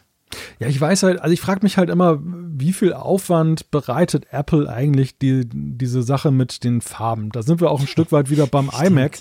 Denn wenn sie jetzt Netz Kabel in, in sechs, in sieben Farben vorhalten, ähm, wenn sie alle anderen Utensilien in so und so viel Farben vorhalten. Das ist in der Produktion jetzt vielleicht kein großes Ding, aber das ist in der Lagerhaltung, in ja. der Frage, das Richtige immer da zu haben, wenn du das im Store Steigert hast. die Komplexität. Genau, du musst ja auch viel mehr vorhalten, weil du ja dann, wenn die Leute ein lilanes Kabel haben wollen, dann wollen sie ein lilanes und kein grünes und so weiter. Ja. Und äh, wenige Farben haben immer das sehr einfach gemacht für Apple und so, ja, ist das jetzt halt auch wieder eine, eine weitere Größe im Lager, wenn sie jetzt ein weißes äh, Magic Keyboard dann noch vorhalten. Ich bin mal gespannt. Ich bin gespannt darauf, ähm, sollte man so auf Wiedervorlage für ein paar Jahre mal setzen, ob es das dann noch genau. gibt. ja, genau, mal gucken, wie lange, das, wie lange das bleibt. Du hast recht. Wer aber schon immer weiß war, war der Apple Pencil. Den gab es nie in einer anderen Farbe. Ähm, Habe ich mir sagen lassen, ich kenne den ja nur selten. Ähm, aber auf jeden Fall, der, an dem hat sich nichts verändert, gell? Wir haben immer noch genau den gleichen, auch bei den neuen Supi-Dupi iPad Pros. Ja, an dem hat sich ja die Gerüchteküche ganz massiv abgearbeitet im Vorfeld des Events. Man Ehrlich? Ging Komisch, ja, habe ich gar nicht gelesen. Man ging ja mindestens von einem Glossy-Modell aus, das dann wiederkommt. Und Boah, wie schrecklich. manche mutmaßen ja schon, er könnte diese dritte Generation, diese angebliche, könnte dann irgendwelche noch unbekannten, sensationellen Sachen.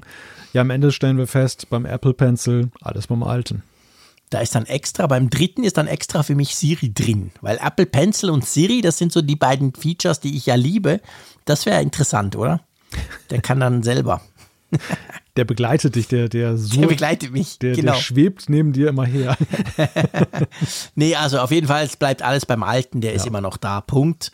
Und ja, die Preise sind zumindest beim, beim Großen sind sie ein bisschen teurer geworden und zwar dahingehend, wenn du den Speicher erweitern willst.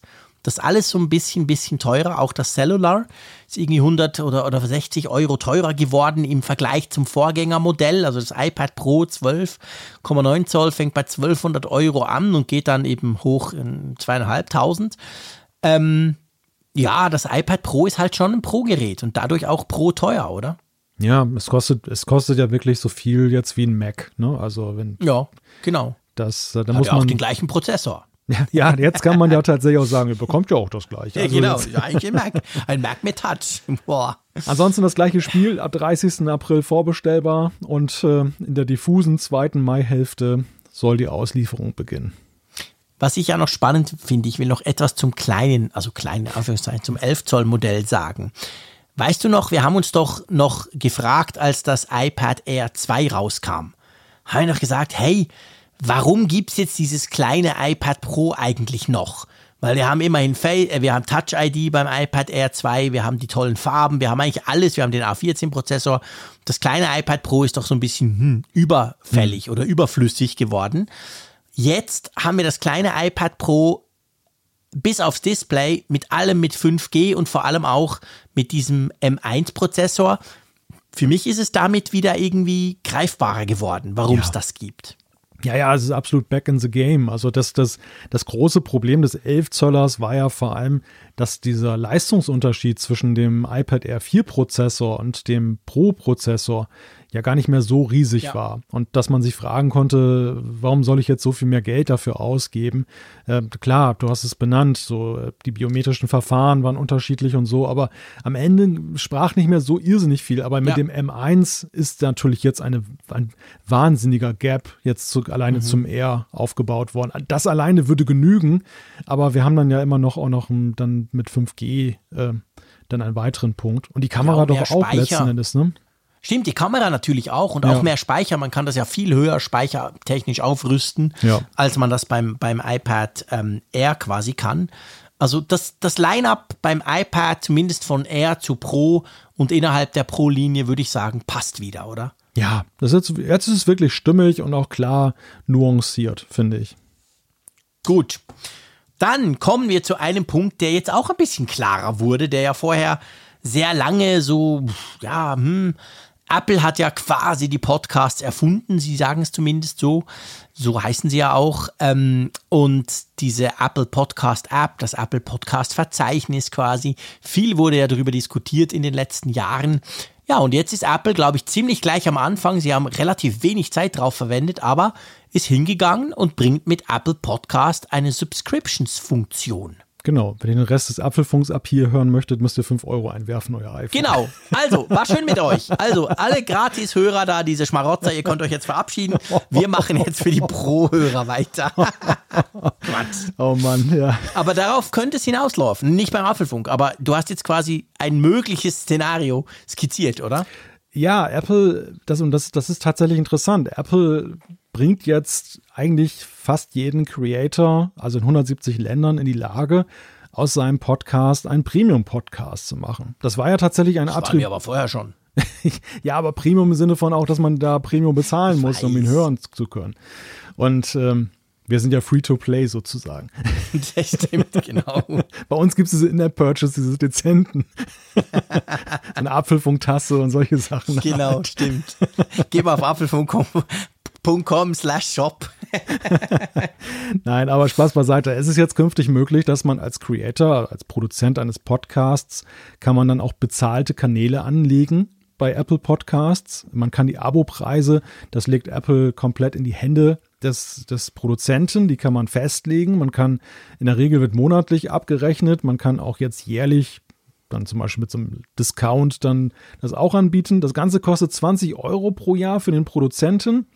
Und ähm, es folgt sehr stark der, der ja, Entlohnungstabelle, die wir auch beim App Store beziehungsweise dann bei Apple Music haben oder beziehungsweise bei anderen Apple-Diensten. 30 Prozent im ersten Jahr gehen an Apple von dem Umsatz, den, den der Produzent generiert und danach reduziert sich das auf 15 Prozent. Ich muss sagen, ich finde das cool. Ganz ehrlich. Und zwar, ich finde es cool, weil es eigentlich mehr so ein, es geht mehr in die Richtung App Store. Weißt du, ein Ja. Ökosystem schaffen und eigentlich dem, dem Produzenten überlassen, will er was dafür, will er nichts dafür, wie will er das ausgestalten. Klar, man kann sagen, Apple bietet die ganze Infrastruktur, hält drum die Hand auf, fair enough.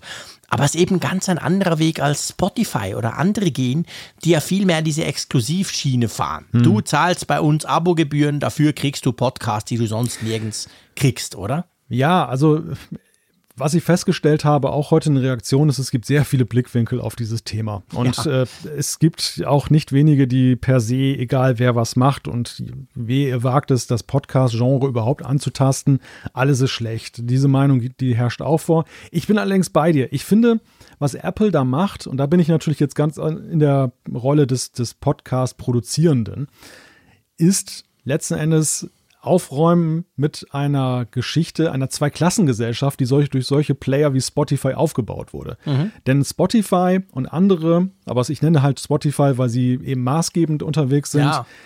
Sie unterscheiden zwischen Originals, also Podcasts, die sie selber produzieren oder eingekauft haben, oder Medienkooperationen, die sie eingehen, die als etwas Besseres dargestellt werden, weil sie etwas kosten, gegenüber den, sag ich mal, doofen Podcasts, äh, den freien Podcasts, die dann halt auch noch im Angebot zur Ergänzung da sind, aber die eben dann so keine Rolle spielen. Und Apple macht dagegen das Modell, dass jeder eigentlich selber entscheiden kann, ob er sich jetzt zum Premium-Podcast macht und dafür dann letztendlich auch was verlangen kann. Also ja, ist genau. sozusagen genau. die Demokratisierung der Monetarisierung von Podcasts, was Apple da mhm. betreibt. Ja, genau. Also ich finde auch, es, es wird letztendlich, klar, die App wurde überarbeitet, du hast es ja auch schon gesagt, die soll auch übersichtlicher werden, es gibt da mehr Möglichkeiten, Gruppen etc. Aber ich finde das eben auch spannend, weil es letztendlich Möglichkeiten dem Produzenten, also uns letztendlich auch, bietet, die man vorher nicht hatte, ohne dass man gleich all in quasi dieses schwarz-weiße entweder oder draußen oder drinnen. Ich sehe das, weißt du, auf, auf und aus, aus der Perspektive quasi des Nutzers sehe ich das zum Beispiel bei YouTube. Bei mhm. YouTube es ja, klar, ich habe YouTube Premium, dadurch fällt die ganze Werbung weg, ist geil, Punkt. Aber darum soll es nicht gehen. Es geht um etwas anderes. Es geht darum, es gibt ja bei YouTube die Möglichkeit, diese, wie heißt das dort? Es heißt nicht Abo, es heißt irgendwie anders. Ja, ich weiß, was du meinst. Du weißt, was ich meine. Also man kann zum Beispiel für 5 Dollar kannst du beim MKBHD oder irgendeinem anderen, den du cool findest, kannst du dich beteiligen pro Monat. Und dann hast du halt gewisse Goodies. Und ich finde das wirklich cool, weil je nachdem, natürlich kommt es darauf an, was der macht, aber man kann problemlos ohne. Man kann aber auch mit. Also es ist nicht, es ist nicht diese alles oder nichts Geschichte, sondern je nachdem, was der Produzent macht, kannst du sagen, ich will den unterstützen, weil ich den cool finde und okay, dann macht er halt mal ein Video ein paar Stunden früher, kann ich es am Abend schon gucken und nicht erst am nächsten Morgen oder so. Es kommt ganz darauf an, was die machen, aber die Möglichkeiten sind vielfältig, ohne dass du dich ausgeschlossen fühlst oder das Gefühl hast, ja, aber eigentlich kriege ich hier nur diesen Light-Content, wenn ich nicht auch Abo habe und so. Und so ähnlich stelle ich mir diese Podcast-Subscriptions eben auch vor. Und das finde ich ganz ehrlich gesagt gut. Ja, Apple bleibt sich da insofern treu, weil sie es der Podcast-Landschaft selber überlassen, sich zu entwickeln. Genau. Und nicht ähm, so anmaßend sind zu sagen, wir, wir entwickeln diese Podcast-Landschaft. Wir sagen jetzt, was Premium ist und was nicht.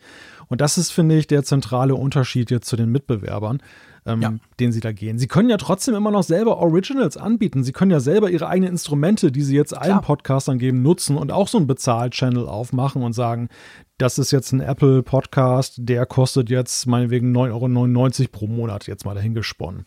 Ja. Das, das können sie ja weiterhin machen, aber jeder kann es eben auch. Und das finde ich ist ein ganz wichtiger Punkt. Ich bin sehr gespannt, was daraus erwächst. Also wie das ja, genau. das Podcast-Genre, man muss ja sehen, Apple spielt eine gewaltige Rolle immer noch als Verzeichnis. Sie sind eigentlich ja, Spotify hat sie zwar massiv Marktanteile gekostet, aber sie sind immer noch in dem Spiel drin. Und ich bin mal gespannt, wie das jetzt das ganze Genre auch weiter prägen und verändern wird. Denn Spotify kann davor ja auch nicht die Augen komplett zumachen. Ja, nee, das glaube ich auch. Genau. Ich meine, klar, Spotify wird sagen, hey, wir haben ja diese Möglichkeit als Gratisnutzer mit Werbung kannst du es ja auch nutzen. Also ist ja niemand ausgeschlossen, wenn er was hören will. Aber das, das ist eben nicht das Gleiche und es funktioniert auch nicht gleich gut. Von dem her, ich glaube auch, ich bin, ich bin sehr gespannt. Also ich, ich freue mich einfach, dass Apple das Thema Podcast jetzt auch wieder ein bisschen ernster nimmt. Und ja. nicht einfach komplett das Feld den anderen überlässt und mal so nach dem Motto, probiert ihr mal was Neues, wir sind ein Verzeichnis und sonst nichts. Aber keine Sorge, der Apfelfunk bleibt weiterhin kostenlos. Absolut, definitiv. Die geilen Fricksprüche gibt es dann im Abo. Ha, dafür lohnt es sich nicht, auch nur einen Cent auszugeben. Komm, lass uns zu einem anderen Thema kommen der Überraschung des Abends per se. Es gab ein neues iPhone. ja, also dass das Thema iPhone aufkam, ich, ich mochte es gar nicht glauben. Das war ja sehr früh in der, in der, äh, in dem, ich sag mal, Keynote, in dem Event, mhm. das dann zum iPhone übergeleitet wurde. Ich dachte, Moment mal, iPhone, das kann doch. Ja, ich auch. Das kann jetzt nur, kann doch nur Recap sein im Sinne von, so das? ist das iPhone angelaufen irgendwie. Aber dass sie tatsächlich ein iPhone bringen, das ist kein ganz neues Natürlich iPhone, nicht. es ist das iPhone 12.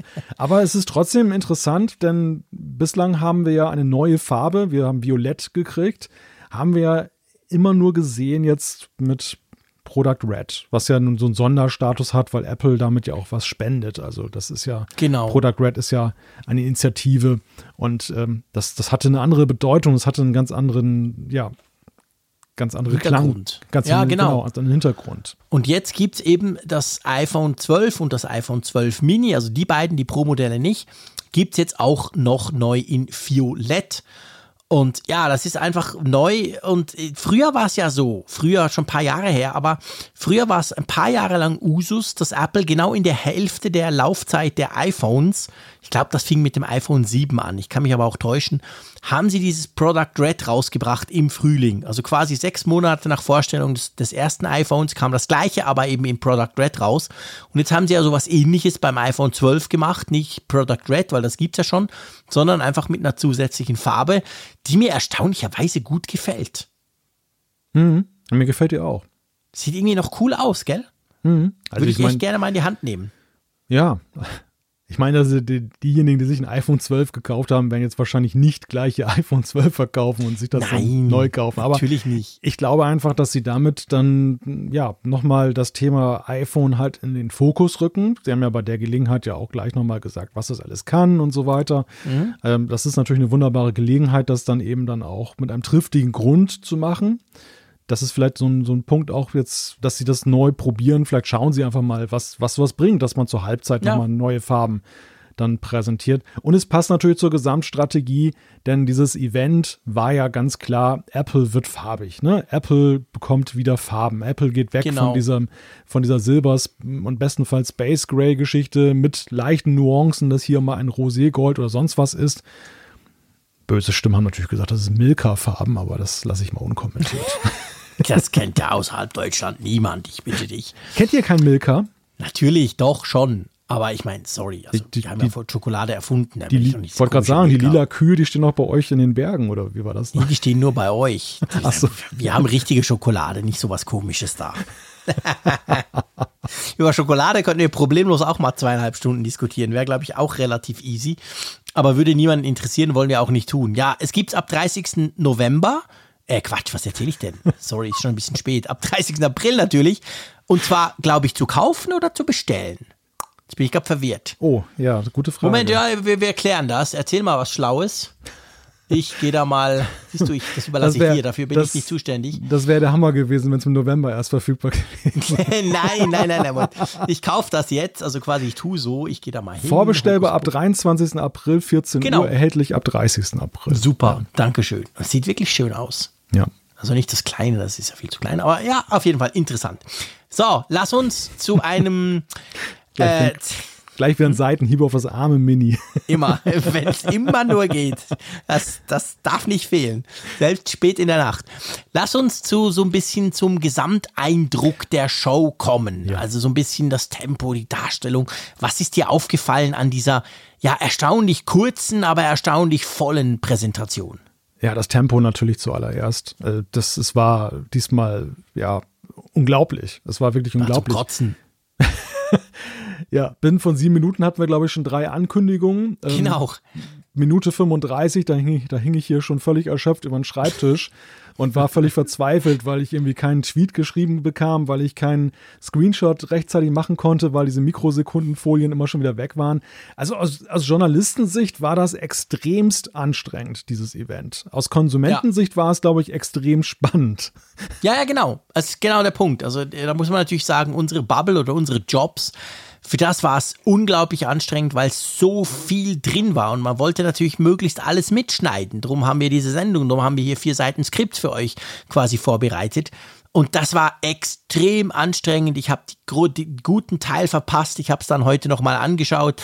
Also irgendwie, das war wirklich so, boah, es war eigentlich, also das war jetzt ein Event, es hatte extrem viele Überraschungen drin. Es war ein, ein Hammer-Event, muss man ganz klar sagen, von den Neuheiten her. Aber es ging mir zu schnell. Also ich hätte mir jetzt da tatsächlich gewünscht, hey, macht eine Fünfviertelstunde drauf. Das muss nicht zwingend in 58 Minuten durchgeprügelt werden. Ja. Dann wäre es ein bisschen für uns, ich sag mal für uns, die dann halt danach noch was draus machen müssen, ähm, wäre es ein bisschen relaxter gewesen, oder? Ich war völlig fertig danach. Du hast ja auch gesagt im Livestream, äh, im Vorgespräch, boah, du siehst ja total K.O. aus. Mm, ja, ja, du, du warst ja wirklich komplett rot angelaufen. Bei mir war es so, ich hatte fast Kopfschmerzen dann und musste mir erstmal ja. ein bisschen so runterkommen nach dem Event.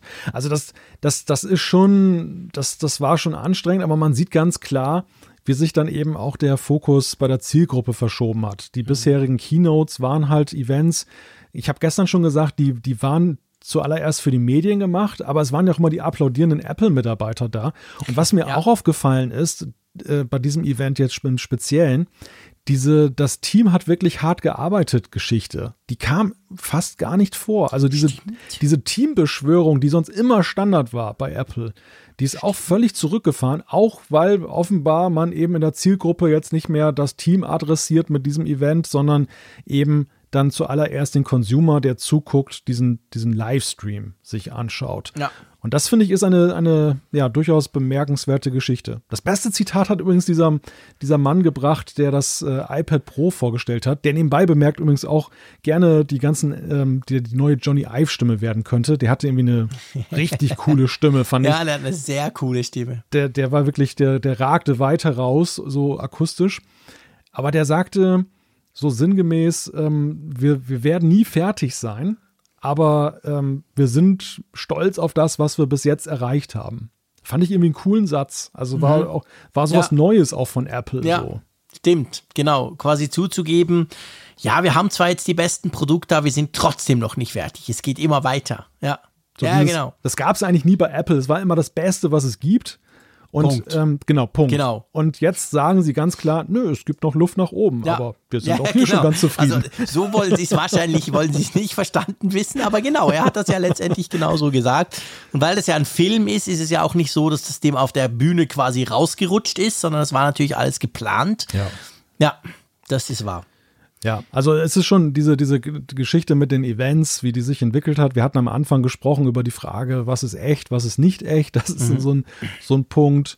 Ähm, ja, also das, mir ist es immer noch ein bisschen zu künstlich so insgesamt. Ne? Also wenn, da bin ich aber auch Traditionalist. Also ich, ich mochte einfach die Keynotes zu sehr. Das stelle ich ja, doch jetzt zunehmend fest. Auch natürlich dieses dieses Live-Feeling und zwar lange bevor ich dort war. Das ist einfach, das ist durch nichts, finde ich, zu ersetzen. Aber ich bin auch bei dir wahrscheinlich die, für die, für die breite Masse, für die potenzielle Käuferschaft ist das natürlich viel interessanter.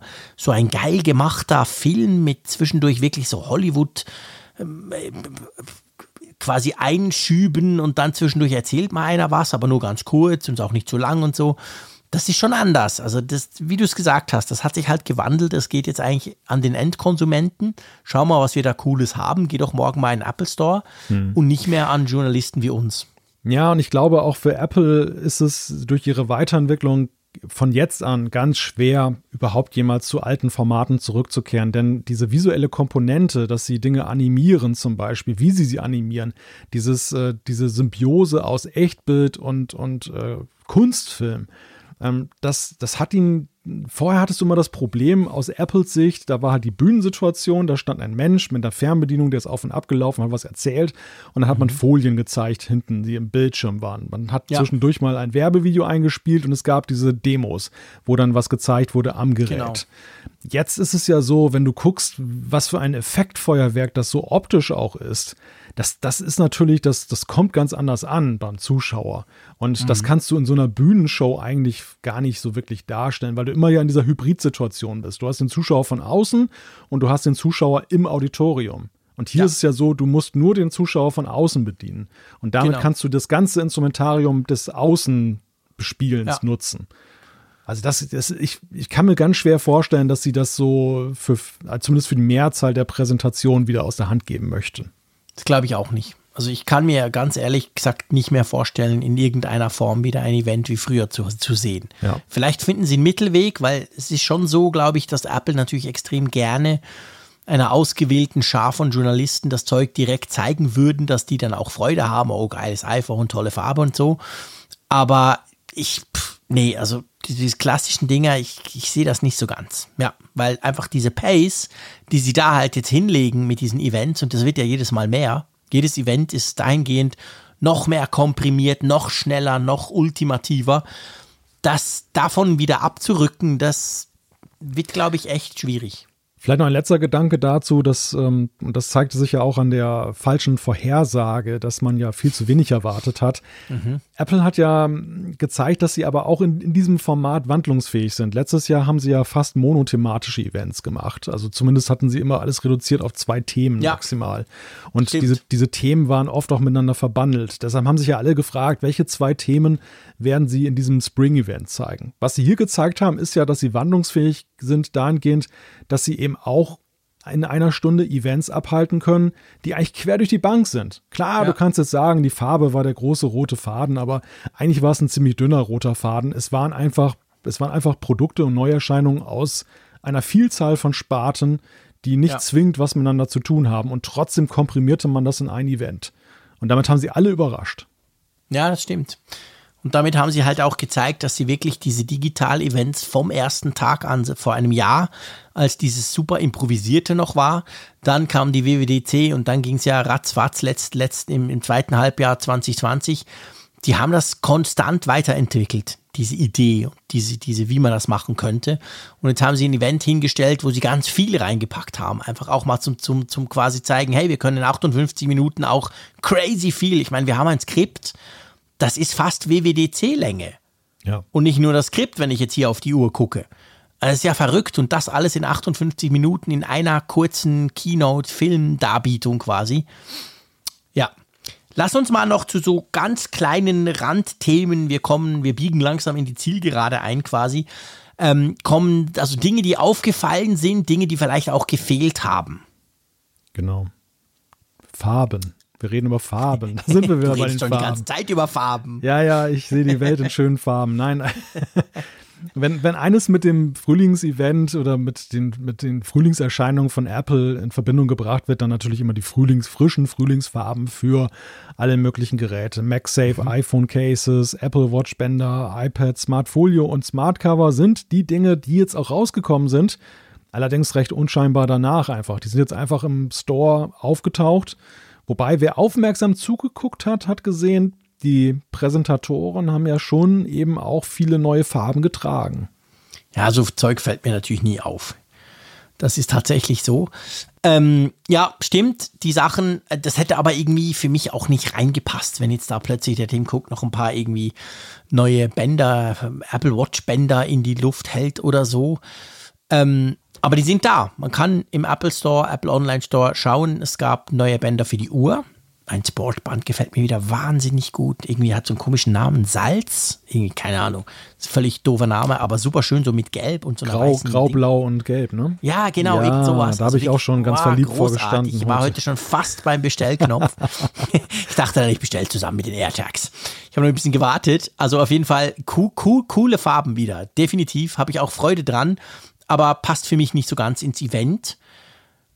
Für mich hat aber etwas tatsächlich erstaunlich gefehlt, nämlich iOS 14.5. So ein Riesen-Update, das so viele tolle Sachen bringt.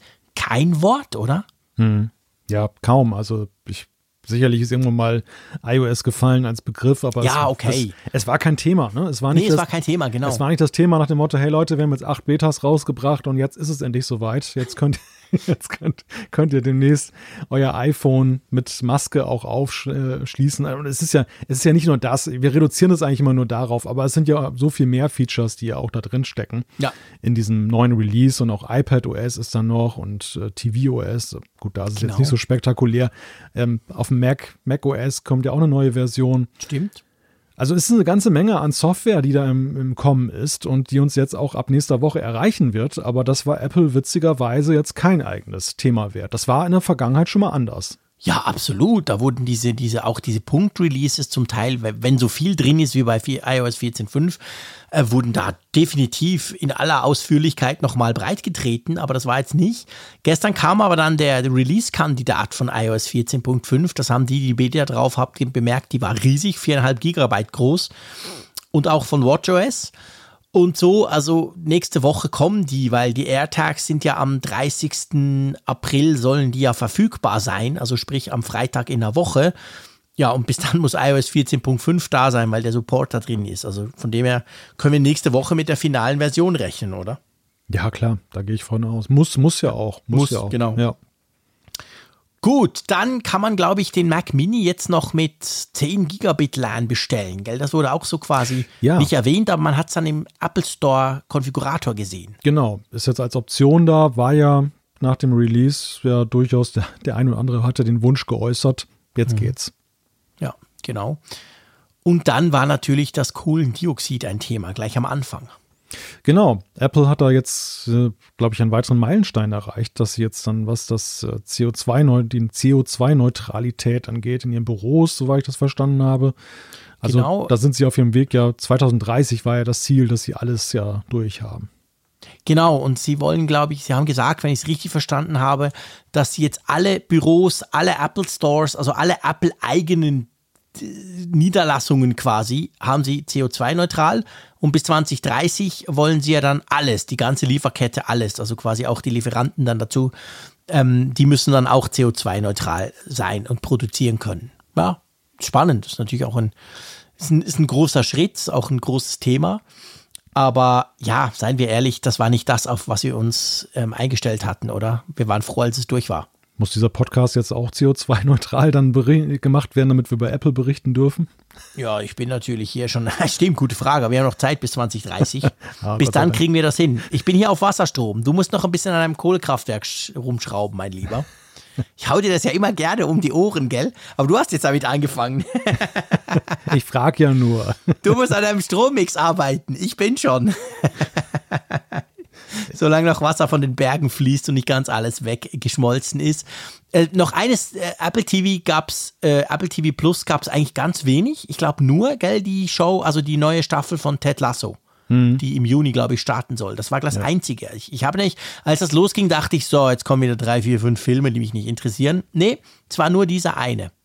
Ja, Services spielte sowieso interessanterweise eine sehr untergeordnete Ja, Rolle. Es war, es war ja das erste Frühlingsevent seit diesem ja, sagenumwobenen Frühlingsevent, wo die Services vorgestellt wurden vor, nach, äh, vor zwei Jahren. Letztes Jahr gab es ja kein Frühlingsevent. Chicago-Event. Und äh, ich hätte durchaus damit gerechnet, dass sie irgendwie ein bisschen was in Sachen Services bringen. Weil es ist ja eine Wachstumssparte für Apple, aber es ist eben auch ein, ein Thema, was ihnen ja am Herzen liegt.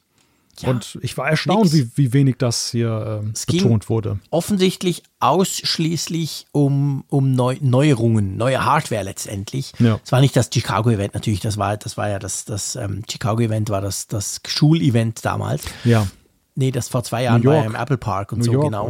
oder? War das ein, im Apple Nee, es Park? war doch im Apple Park mit all diesen Hollywood-Stars und so, die, die so. Regisseure, die da auf der Bühne rumgelaufen sind, glaube ich, und so. Anyway, auf jeden Fall, da ging's los, genau. Aber Mhm. jetzt hat Services keine Rolle gespielt. Sie haben am Anfang über die Apple Card gesprochen, also diese Apple-eigene Kreditkarte. Und das war für mich so ein Schockmoment. Ich weiß ja schon, was passiert ist. Aber ich war, glaube ich, nicht der Einzige, hat sich dann rausgestellt, oder? ja, also du, du hast es ja, ich habe es auch so verstanden im ersten Moment. Tim Cook hat irgendwie das D von Card äh, verschluckt. Und zwar mehrmals. und es er klang- sprach vom Apple Car. Genau. Und alle dachten Und natürlich, ich dachte so, boah, das Event fängt ja krass an. ein Auto, ein. Genau, ich verstehe zwar den Zusammenhang nicht, warum er von Kreditlinie und Family-Zeug redet, aber hey, wir fangen an mit dem Auto. Ich war schon völlig gestrillt. und warum, und warum läuft er durch einen Park, wenn er uns ein Auto vorstellen will? Genau, genau. Wo ist das Auto? Und er hat das wirklich konstant. Er sprach einfach statt der Apple Card vom Apple Car. Und ich dachte jedes Mal, Moment mal, Ja. bis ich es dann gecheckt hatte. Ja, es geht um die Kreditkarte. Ich glaube, das muss man sagen, es interessiert uns nicht, weil die ist in Europa noch nicht gestartet und es sieht auch nicht weiterhin danach aus, oder? Genau, in Amerika wird sie jetzt weiterentwickelt, dahingehend, Ja. dass sie ja eben jetzt von Familienmitgliedern ab 13 Jahren noch nutzbar ist. Das ist schön für die Amerikaner, aber ja, die Europäische, ein paar Europäer warten noch. Genau. Gut. Meine Güte. Zwei Stunden 50, mein Lieber. Das dreifache Apple-Event sozusagen. Das drei, genau, wir schaffen es einfach. Ich weiß nicht, wie Apple das macht, aber die haben einfach mehr Geld. Die können das alles eindampfen, ganz kurz.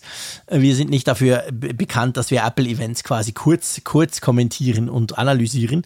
Aber kommen wir trotzdem zur Umfrage der Woche. Also wirklich, wir sind sozusagen am Ziel.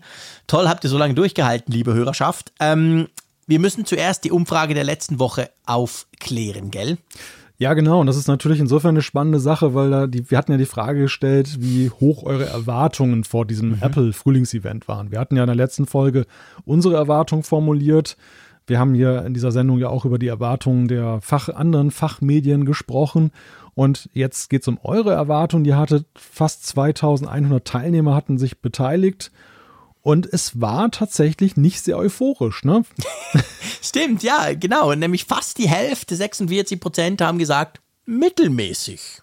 Die genau. Erwartungen sind mittelmäßig. Und dann 27 Prozent, also weniger als ein Drittel, hatten hohe Erwartungen. Ja, und der Rest verteilt sich Zehn dann auf die, niedrig und ja. dann genau, dann tut sich so ein bisschen. Aber ja, also nicht, klar, man kann sagen mittelmäßig immerhin, aber für das wir ein Apple-Podcast sind und natürlich Apple-Interessierte da abstimmen über die Funkgeräte-App, jetzt nicht Euphorie pur. Und dann kommt so ein Event. Das war schon spannend. Ich meine, seien wir ehrlich, uns ging es ja gleich, oder? Ja, absolut. Also ich, ich hatte, be bevor Raphael das irgendwann liegt, aber ich hatte ihm vor dem Event noch geschrieben und hatte gesagt, hm, ich befürchte, es wird nicht das spannendste Event aller Zeiten, weil nämlich die, weil die Gerüchte-Situation so nach unserem Podcast ähm, die letzten Tage vom Apple-Event sind eigentlich, finde ich, immer oder waren in der Vergangenheit immer entscheidend. Je nachdem, ja, wie die Gerüchteküche dann noch dann raushaut und was dann noch läuft, kannst du schon so Trends absehen. Ja, da hat es geknallt. Und es war völlig diffus bis zur letzten Sekunde und ich dachte so, naja, das äh, ja. ist kein gutes Zeichen. Ja. So, so, kann man sich täuschen. Glücklicherweise habe ich mich äh, so getäuscht und wurde positiv überrascht. Ja, zum Glück, genau, absolut. Und darum wollen wir jetzt natürlich, ihr wisst das, das ist immer so nach dem Apple-Event, wollen wir von euch quasi wissen, in der aktuellen, in der neuen Umfrage der Woche, was war denn euer Highlight des Apple Spring Loaded Events? Genau, und da haben wir die ganze Liste. Violettes iPhone, AirTags, Apple TV 4K, Podcast-Abos, neue iMacs, neues iPad Pro, etwas anderes. Wenn euch, was weiß ich, dann. Ja, wir haben ja nur ganz kurz über das Apple-Event gesprochen in diesem ja, Podcast. Kann haben wir was übersehen. natürlich einiges oder, liegen, klar. Genau, oder die Apple Card hat euch zum Beispiel geflasht. Genau. Gar nichts. Ist natürlich auch eine Möglichkeit und weiß ich nicht, keine Ahnung, denn äh, vielleicht äh, könnt ihr euch ja gar nicht entscheiden zwischen all diesen Dingen, die da waren. Genau. Ich kann mich jetzt nicht entscheiden, ob ich sofort ins Bett gehen soll oder vorher noch einen Kaffee trinken, bevor ich den Podcast hier ein bisschen mit dir zusammen ähm, online stelle. Nein, das ist keine Frage. Wir machen das natürlich zuerst. Aber ich würde sagen, es war lang genug. Bei uns ist schon ziemlich spät in der Nacht. Vielen Dank, lieber Malte, hast du so lange durchgehalten, mit mir das zu besprechen. Es macht einfach Spaß, diese, diese großen ähm, Events, beziehungsweise auch wenn sie nur kurz sind, sind das trotzdem große Events, mit dir durchzubesprechen. Nichtsdestotrotz bin ich jetzt froh, dann bald mal ein bisschen ausruhen zu können. ähm, wir erholen uns von dieser langen Folge. Ihr hoffentlich auch. Vielen herzlichen Dank, habt ihr wirklich so lange durchgehalten, habt ihr euch das alles angehört. Interessiert uns natürlich sehr, was ihr generell davon auch haltet. Ihr dürft uns gerne schreiben. Nächste Woche gibt es dann auch wieder Feedback. Ich für, meine, für meinen Teil sage vielen Dank, lieber Malte, und tschüss aus Bern. Ja, vielen Dank, liebe Hörerinnen und Hörer. Lieb, vielen Dank, lieber Jean-Claude. Bis zur nächsten Woche. Tschüss von der Nordsee.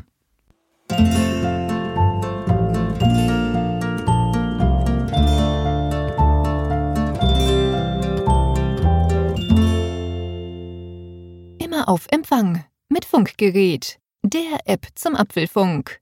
Lade dir jetzt Funkgerät für iOS und Android kostenlos im App Store und bei Google Play.